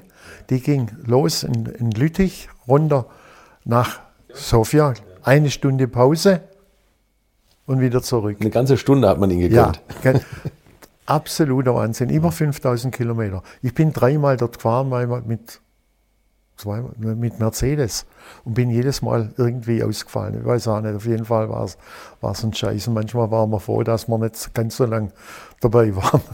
ja, ne, wirklich. Also war, auf jeden Fall haben die dann das verboten bekommen und dann kamen die Belgier auf die Idee, das am Nürburgring zu machen. Und dann haben die praktisch dieses Rennen ausgeschrieben, 84 oder 86 Stunden Süd- und Nordschleife zusammen. Oh okay, waren, Mensch, da waren, ich weiß noch, da waren Argentinier, da waren 80, 90 Autos am Start und dann ging das los. Willi Balkhausen, Herbert Linge. Und wir sind da, und du denkst 84 Stunden, das war aber nicht so unbedingt dramatisch, weil wir sind vier Stunden lang gefahren. Das hat geheißen, du hast vier Stunden Pause, vor der nächsten vier Stunden Pause hast du acht Stunden Pause gehabt. Mhm. Da konntest du ja wirklich die ausruhen. Also das war, das hört sich ganz toll an und das sind ja totale Wahnsinnige, aber das, das, es war nicht so brutal. Okay. Ich, auf jeden Fall, der Willi Hausen, der ist da auch mit dabei gewesen. Der Linge hat auch mehr oder weniger das Kommando gegeben. Und dann waren eigentlich da von Porsche Nummer zwei Werksauto und der Linge hat sich eigentlich ausgekannt. Der hat gesagt, heute Nacht geben wir mal richtig Gas. Wie die das merken, haben wir eine Runde Vorsprung. Und so, ja, Linge, das, der wusste ja, wie es geht. Und, und so war das genau. Und ich weiß noch, der Willi Balkhausen, der hat gesagt, ich muss mal heim. Und ich, da war mal ein Tag weg. Und dann kam er am anderen Tag wieder. Sag mal, ihr fahrt ja immer noch, hat er gesagt, wo er uns gesehen hat. Das war der Willi. Ob der jetzt vier oder acht Stunden oder zwölf Stunden am Stück fahren, das bezweifle ich leicht. Aber auf jeden Fall war der mal in, in Dings zu Hause in, in Aachen, ja. wo er ja zu tun gehabt hat. Und er kommt noch und sagt, sag mal, spinnt ihr, fahrt ihr immer noch? ja, und okay, und da äh, haben wir das damals, der Herbert gekauft und wir haben das gewonnen. Und andere Porsche, das waren die, so Prototypen, das waren eigentlich für Porsche 944, nee, 911er mit, mit Dingsschaltung, mit Ach, mit, mit der, mit der Sportomatik-Schaltung? Ja, genau. Das sind Sie gefahren. Ja. Wollten die das promoten? Ja, und später bin ich nochmal gefahren, mit, mit dem Capri dort gefahren. Und da sind wir, glaube ich, vier Stunden Verschluss ausgefallen in Führung liegend. Ist dann bitter, natürlich. 84. Ja. Aber das haben Sie ja nochmal erlebt, ne? glaube ich, 24 Stunden Spa, eine Viertelstunde vor Schluss. Das war, ja, das war natürlich, das war ganz am Anfang bei Mercedes, war 1963 oder 64, bin ich mit dem Böhringer gefahren. Wir haben da zwei Werksauto eingesetzt, waren noch zwei Belgier drauf. Und der Böhringer, ich sehe den heute noch, wir sind nur zu zweit gefahren, die große lange Strecke ins Spa. Es war natürlich nicht ungefährlich, weil da ging es ja noch zwischen die Häuser durch und unter die lange Stavelov wieder zurück und auch auf die alte Strecke, wo sie, wo sie heute auch noch fahren, bis zum Start und Ziel. Wieder. Und ich sehe heute noch den Böhringer, der ist da ein Stück der Rennstrecke raufgelaufen und wenn ich da oben runter, gib Gas, gib Gas, ja. Okay, und, und ich, ich weiß nicht, wie halt, ich habe mich was, ein Pullover sauber gemacht, ein bisschen gekämmt und denkt, ja, jetzt haben wir gewonnen.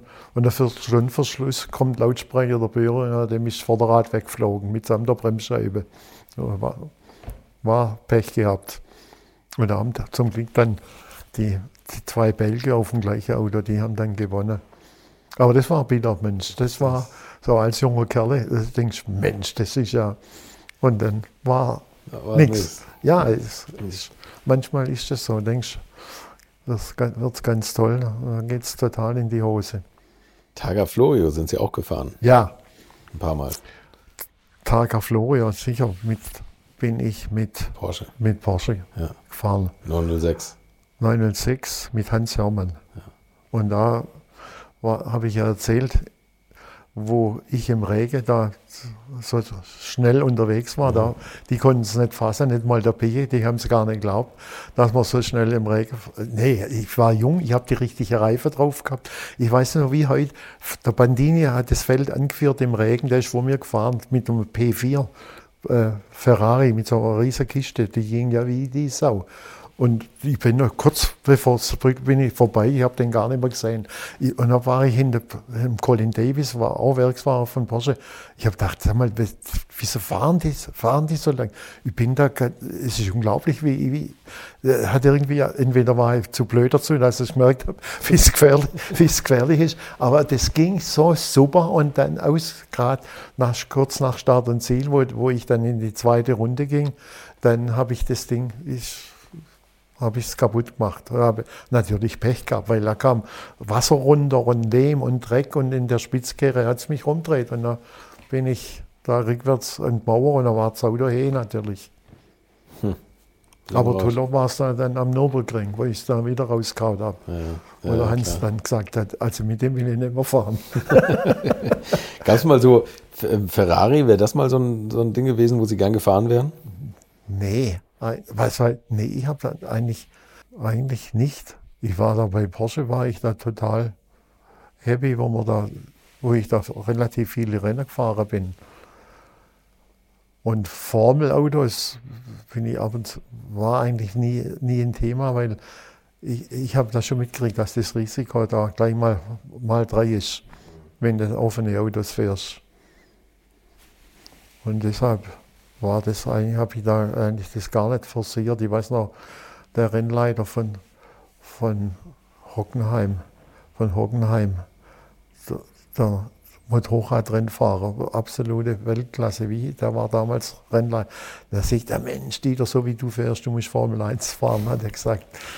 Haben Sie es mal ausprobiert? Gab es da mal Testfahrten? Ja, ich, ich bin nur mal mit BMW da, mit, mit da unten ist ein Bild, wo wir da war der, der Gerhard Mitter, ich und noch ein, ein, ein, ein Amerikaner haben da Test gefahren.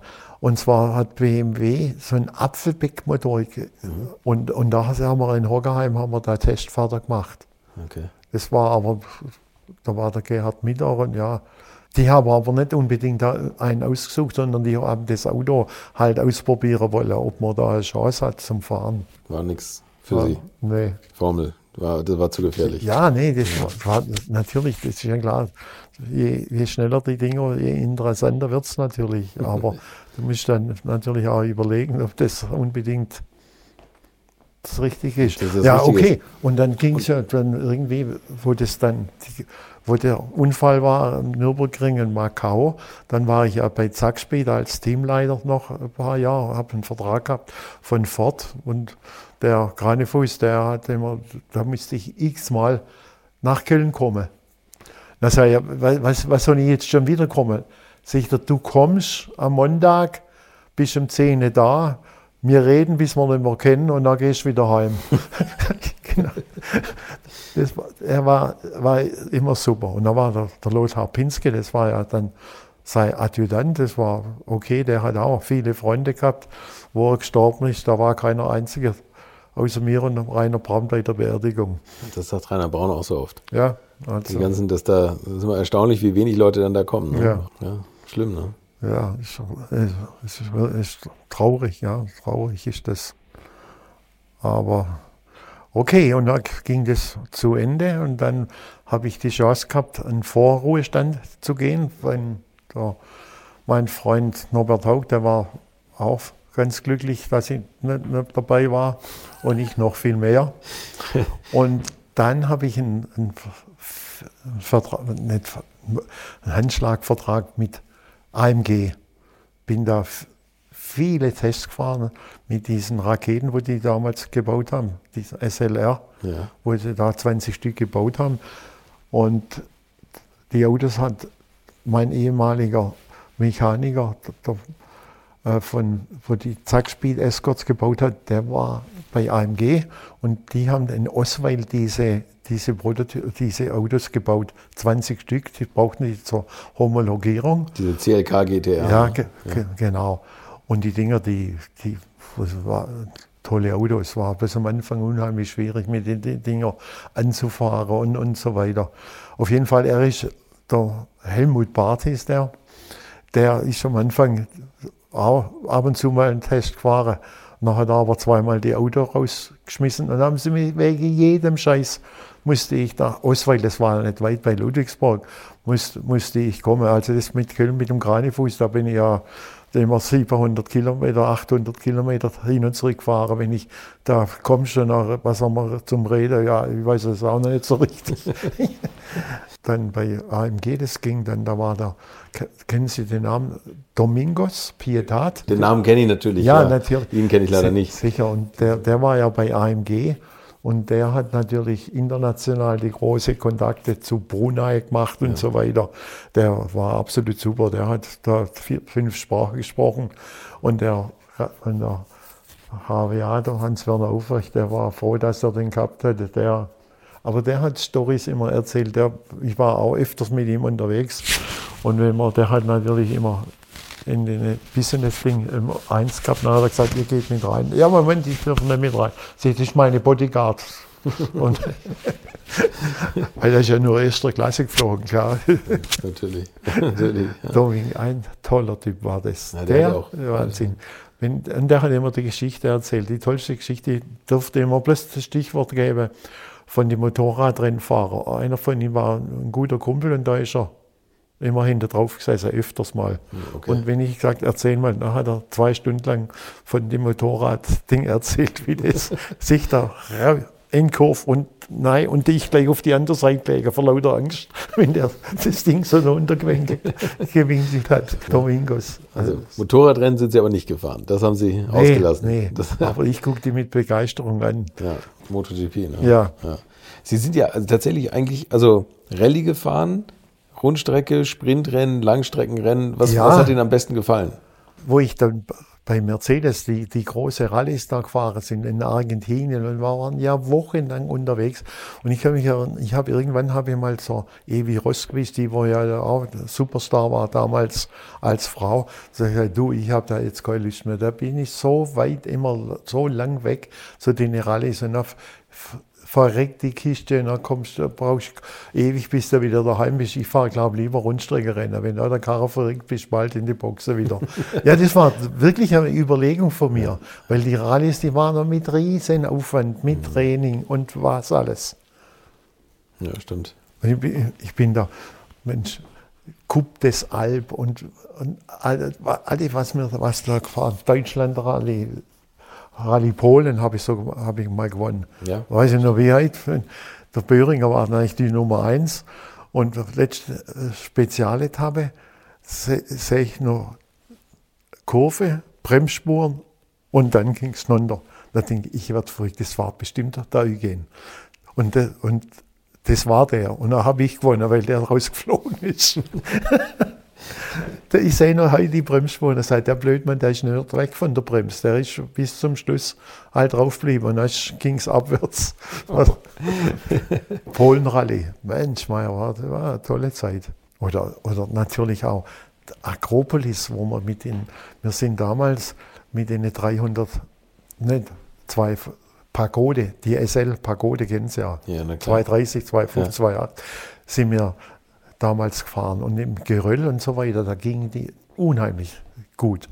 Und ich war, ich hätte um ein Haar damals die Akropolis gewonnen, wenn ich nicht zum Schluss haben wir uns verfahren und haben da zwei oder drei Minuten Strafe bekommen. Da hat uns ein Polizist in die falsche Richtung geschickt. Wir hätten es tatsächlich damals alle. Und ich habe auch noch jede Menge Bilder, genauso wie ich gewonnen hätte. Unter der Akropolis, König Konstantin, weiße Ding an und hat mir da die Pokale übergeben. Kann ich Ihnen zeigen, ich habe Bilder ohne, ohne Ende. Tolle Erinnerung, oder? Ja, wirklich. Und wenn ich da ab und zu mal eingeladen bin und und gebe da gerade wenn so SL-Club, Pagode, also gibt es ja, weiß ich nicht, ich zeige Ihnen die Bilder, die können es nicht fassen. König Konstantin überreicht die Pokale. Eine, eine Strecke, die Ihnen ganz besonders lag? Naja, gut, Nürburgring. Ja. Und dann, Mensch, in Brünn war eine tolle Strecke. Da war der Jochen und ich mehr. Ich habe das, damals war der Hesemann, die Holländer mit den, mit den Alpha waren da so schnell habe ich damals gewonnen. Und die Strecke war ja kriminell. Das war, im Autobahnsport kommt ein Bericht drin. Da kommen sogar Bilder, wo ich vorne bin und der Maß dahinter, da durch die Häuser schluckt, wo es da zugeht. Und ja. da haben sie, haben sie die Autos zerlegt. War eine Katastrophe. Aber war eine tolle Strecke. Also ich bin da unheimlich gern gefahren. Und ich weiß noch im Training, wenn ich mit dem Jochen, der Jochen äh, ist vorne weggefahren und das den Grund. Und ich weiß dann, da hat es geregnet, war unten Kopfsteinpflaster. Und dann jetzt, ich habe schon lachen müssen, wo der da mich überholt hat. Und, da, und den Kopfstein hat er nein, nicht bremsen können. Dann ist er am Brunnen vorbei und ist besser runtergeflogen. Und ich habe noch gewunken im Training. Und ich habe damals auch vor dem Jochen gewonnen, damals. Ja, zum Schluss, was interessant war, in Hockerheim, da den Speed Day, wo ich da gemacht ja, habe. Das müssen Sie das mal erzählen, dann, was das war. Das war dann eigentlich, ich habe da einen ganz tollen Kontakt gehabt zu dem äh, Schwenninger, der war der Chef von Hockerheim und der hat die Strecke vermietet. Und wenn, und okay, und wenn ich da gesagt habe, du können wir mal am Samstag, ist da was los? Nee, da kannst du kommen. Und dann sind wir da mit 10, 12 Autos danach gefahren. Dann habe ich immer ein Slalom im Fahrerlager ausgesteckt und mit Stopper und so weiter. War ganz toll. Und dann später sind wir auf Trennstrecke gefahren. Mhm. Und das ging ich sage ja, ich habe das 15 Jahre lang gemacht. Jedes Jahr zweimal, im Sommer und im Spätherbst. Und das hat sich immer, immer, immer mehr, waren da immer mehr und tollere Autos und jeder wollte kommen. Und zum, ja, und zum Schluss ist mir das fast so, da waren beim, beim ich habe Bilder, da waren 200 Leute beim Mittagessen. Und dann haben wir die tollste Veranstaltung gemacht. Und ja, wie gesagt, vom Bernd Mailänder, alle waren da dabei und sind da gefahren. Und da war die tollste Autos. Ich bin da Bugatti gefahren, La Ferrari. Und das Tolle war, die haben gesagt, Dieter, willst du mal mit dem Auto fahren? Da ich auch die ganze Zeit umfahren. was, wo ich, ja, wo ich nie dazugekommen wäre zu solchen Autos. Welches Auto hat Sie am meisten beeindruckt? Gibt's das? Ja, der, der LaFerrari. Der, der LaFerrari. Und, und, und na, der Bugatti, der ging aber geradeaus richtig schnell. da, ein Freund von mir von Frankfurt, der hat so ein, schon immer so ein Ding gehabt. Und wo der gefahren ist, wenn der, wenn der richtig Gas gegeben hat, der war nach fünf, sechs Runden waren die Bremse am Arsch. Das war aus, vorbei. Bei, bei welchem? Beim bei Bugatti. Bugatti? Ja. Zu schwer? Ja, viel zu schwer. Also wo ich gerade mit diesem G CLK GTR, wo ich mit denen, war ich viel unterwegs auf der Autobahn und so weiter. Und die Dinger, die sind also locker 320, 330, 340. Und, und, und ich bin auch, das auch wirklich öfters mal ausgefahren. Aber das war eigentlich insofern, wenn du mal ein paar Autos vorne siehst, ein paar LKW, zwei, drei Stück hintereinander, da, kann, dann, dann muss schon mal langsam machen. Weil, Ja. Wenn da, da einer rauskommt oder wenn ein äh, anderer ein PKW noch rausfährt, weil der Lastzug rauszieht, da kannst du dann nicht mit 330 vorbeifahren. Da muss ja total bekloppt sein. Ja, ja. Aber du, du konntest natürlich, wenn die Strecke frei ist, kannst du dann natürlich, kannst du da schon richtig. wa- Was, mit- ich bin mit meinem Bruder, und zwar war das nicht der, der äh, GTR, sondern das DTM-Auto, was sie gebaut haben. Das Ja. Ding hat ja auch über, weit über 450 PS gehabt. Und da bin ich mit meinem Bruder, der ist da mitgefahren. Wir sind in, innerhalb von vier Wochen 40.000 Kilometer gefahren. Mit dem DTM? Mit dem DTM, also nicht Rennauto, sondern dem die Straßen. Straßenbasis, ja, Ja, okay. das, das Ding, das ging ja, das ist der Wahnsinn, wie das ging. Und da sind wir, bin ich morgens um 4, 5 auf der Autobahn, bin da meine 800 Kilometer gefahren, habe es meinem Bruder gegeben und dann haben wir da wirklich, ich habe eine Aufzeichnung da 40.000 Kilometer gefahren, weil die wollten unbedingt, die haben Probleme gehabt mit der Kolbe und die wollten Kilometer, Kilometer, aber richtig mit. Und ich weiß noch, ich habe da immer so eine, so eine Karte gehabt, wo ich auftanken ko- konnte. Und da habe ich damals zum zweiten, dritten Mal tanken. Dann sagt er, also das kann ja überhaupt nicht sein. Die Karte werde ich jetzt versuchen, sperren zu lassen. Weil so viel Benzin, wie Sie da tanken, das kann nicht sein. ja, ich war so.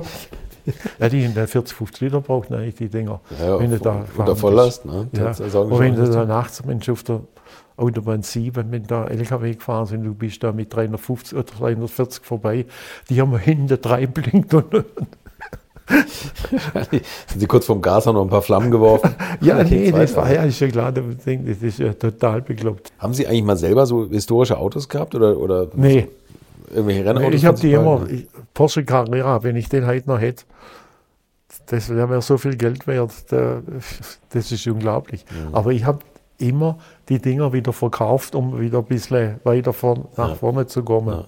Ja, so war's. Und dann habe ich das Glück gehabt, dass, dass ich dann praktisch, praktisch immer bloß mit Werksauto fahren konnte. Ja, okay.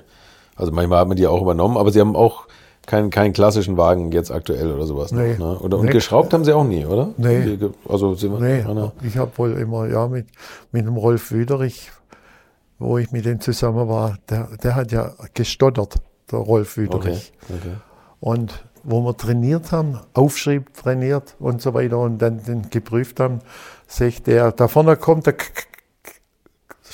um schon vorbei, Kreuzung hat er gemeint. Und ich, äh, das war, war so unglaublich, ich konnte zum Schluss genauso stottern wie der. Hat er mal was erzählt von dem Unfall? Nee, eigentlich nicht. Da ist ja so viel in der Zeitung gekommen. Da ist er mit dem unterwegs gewesen, mit dem so einem 55er Spider. Ja, genau. Und, und sind da auch verschiedene zu Rennen gefahren. Und er hat die, den betreut. Und dann ist irgendwann auf einer richtig schneller Straße ist ein Auto reingekommen Abgebogen, und da sind sie drauf. Und dann war, also da war der lange Zeit war er im Krankenhaus und ging, ging ihm beschissen. Der hat sich auch umgebracht, der Rolf Wüterich. Ja, der, ja, der ist in, in, auf der Autobahn, ist er mit dem Auto auf irgendwo drauf gefahren. Ja, ist, nee, der, der Rolf war, war natürlich toller Mechaniker, total verrückt. Der hat, ich kenne noch Geschichten von dem, war er bei Greitler angestellt, eine Zeit lang. Und da ist er abends um 5 Uhr mit, seinem Greitler Motorrad, ist er immer rausgedüst. Und, und der ist angekommen und der, der Pförtner hat immer Schranke hochgemacht und, und einmal war der Pförtner hat ihn nicht gekannt und er hat einen riesen Abflug gemacht, weil er unter die Schranke geflogen ist. So, aber das ist hundertprozentig. Er hat aber nicht gebremst. Also das Ja, nee, der, der denkt, die geht ja auf. Rolf Wiederich, der, der, der war unglaublich. Und er hat er natürlich immer Frauen und Dinge, das war immer, immer ganz wichtig. Der Rolf Wiederich. Gab es einen Lieblingsfahrer von Ihnen, mit dem Sie das Auto geteilt haben? Das war der Martin Braungart, Ja. der, wo, ja, der konnte selber richtig gut Auto fahren, war Ingenieur und ja, da gibt es, ich sage ja, Geschichten von Argentinien, Stadt, irgendwann 800 Kilometer. Und dann irgendwann, wo es dann Tag wurde, der Böhringer hat dann schon überlogen, da war mein Beifahrer stocksauer, weil der auf, uns auf der Gerade überholt hat. Der hat 20 PS mehr gehabt damals, okay, das war, war kein Problem natürlich. Und dann sich der, du, halt an, ich muss pinkeln. Das, das, das haben wir, Drehst, hast du einen Vogel? Wir fahren rein, ich kann doch nicht anhalten, dass du pinkeln kannst. Ja, ich, ich, ich. Na, sei, du, sag mal, wir haben doch da bei so Wasserdurchfahrten da so, so ein Ding, so eine äh, Kanne da gehabt, wo man da drüber stilbt. Da sagt er, oh ja. Und äh, hinter dem Hintersitz hat er die vorgeholt, hat dann einpinkelt, hat es zum Fenster ausgehoben und ist alles hinter wieder reingekommen. Der wollte anhalten ich soll anhalten, er muss pinkeln. Martin Braungart, das haben wir lang vorgehalten. bei, welchem, bei welchem Werksteam haben Sie am liebsten, sind Sie am liebsten gefahren? Ja, das war damals natürlich als junger Kerl bei Mercedes. Bei Mercedes? Ja. Weil es einfach. Ja, das war so weit weg von, von 0 auf, auf 100. Mhm. Und, und dann sagen wir, meine größte Erfolg habe ich mit, mit Ford gehabt, keine Frage. Mhm. Aber das war damals, ja, okay, du bist jung, hast die Chance, da mit eine ganz große damit zu machen. Das war eine tolle Zeit. Mein Gott, was wir da Rallyes gefahren sind und Wahnsinn. Und dann später natürlich auch äh, die mit, mit Ford, wo hat Ford damals Afrika-Safari gewonnen, ein Engländer. Und der Nearpass, der hat gesagt, Mensch, Weier, das haben wir da mit ganz billig die Rallye gewonnen, machen wir nächstes Mal ganz groß. Und hat da drei Autos eingesetzt, Cabris. Wir waren da wochenlang zum Training, haben alles abgefahren. Und es war damals mit dem ja, Capri Kugelfischer Einsprichtsbunde, die haben da 220 PS gehabt oder so. Aber Rallye-Autos, mit drei Autos sind wir da gestartet. Und alle drei sind ausgefallen. Und die ganzen Journalisten, wo der runterfliegen lassen hat, die haben natürlich, ja, das war natürlich nicht gerade. Das, wo wir sie ja, schreiben wollten. Ne? Ja, sicher. Und, und zwar vorher ohne Aufwand gewonnen. Ja. So geht es manchmal auch schief. Ja. Jetzt kommen wir zu meiner letzten Frage schon. Ja. Die letzten 50 Liter Sprit, wenn das Rohöl ausgehen sollte und Sie kriegen nochmal 50 Liter zum Verfahren, in welchem Auto und auf welcher Strecke machen Sie das? Ich, ich habe letztes Jahr so eine A-Klasse gehabt mit 310 PS. Und da gibt es die gleiche, die wollte ich aufs nächste Jahr bestellen, mit 421 PS. A-Klasse, gelb wie ein Postauto. Es ist der Wahnsinn. Wenn ich da auf die Schwäbische Alb gefahren bin, wo wenig Verkehr ist, da kannst du ja richtig Auto fahren. Und das Ding geht wie die Sau. A-Klasse, 421 PS von AMG. Allrad. Schwäbischen Alb. Ja. Schwäbische Alpen, Geheimtipp. Kein altes Ich kenne mich Auto. da gut aus, weil da hat mein Großvater eine, eine Jagd gehabt und wir sind da oft, auch jetzt noch, jedes Jahr ein paar Mal dort. Und da hat es tolle Straßen und keine Autos. Oder höchstens kommt mal einer ungeschickt, das wäre eigentlich blöd. Herr ja. Glemser, vielen Dank für das Gespräch. Ja, hat mir auch schon Spaß gemacht. Das war Dieter Glemser und nachdem auch Andi Preuninger seine letzten 50 Liter auf der Schwäbischen Alb verfahren würde, muss ich mir das vielleicht doch mal genauer ansehen dort. Danke fürs Einschalten. Vergesst auch nicht meinen YouTube-Kanal. Dort gibt es regelmäßig neue Videos mit dem eben im Interview erwähnten Rainer Braun, mit Professor Fritz Indra und meinen zahlreichen Gästen der alten Schule. Euch eine schöne Woche und bis zum nächsten Donnerstag. Infos, Bilder und alles Wissenswerte unter der Internetadresse www.alte-schule-podcast.de. Alte Schule ist ein Podcast aus den WakeWord Studios.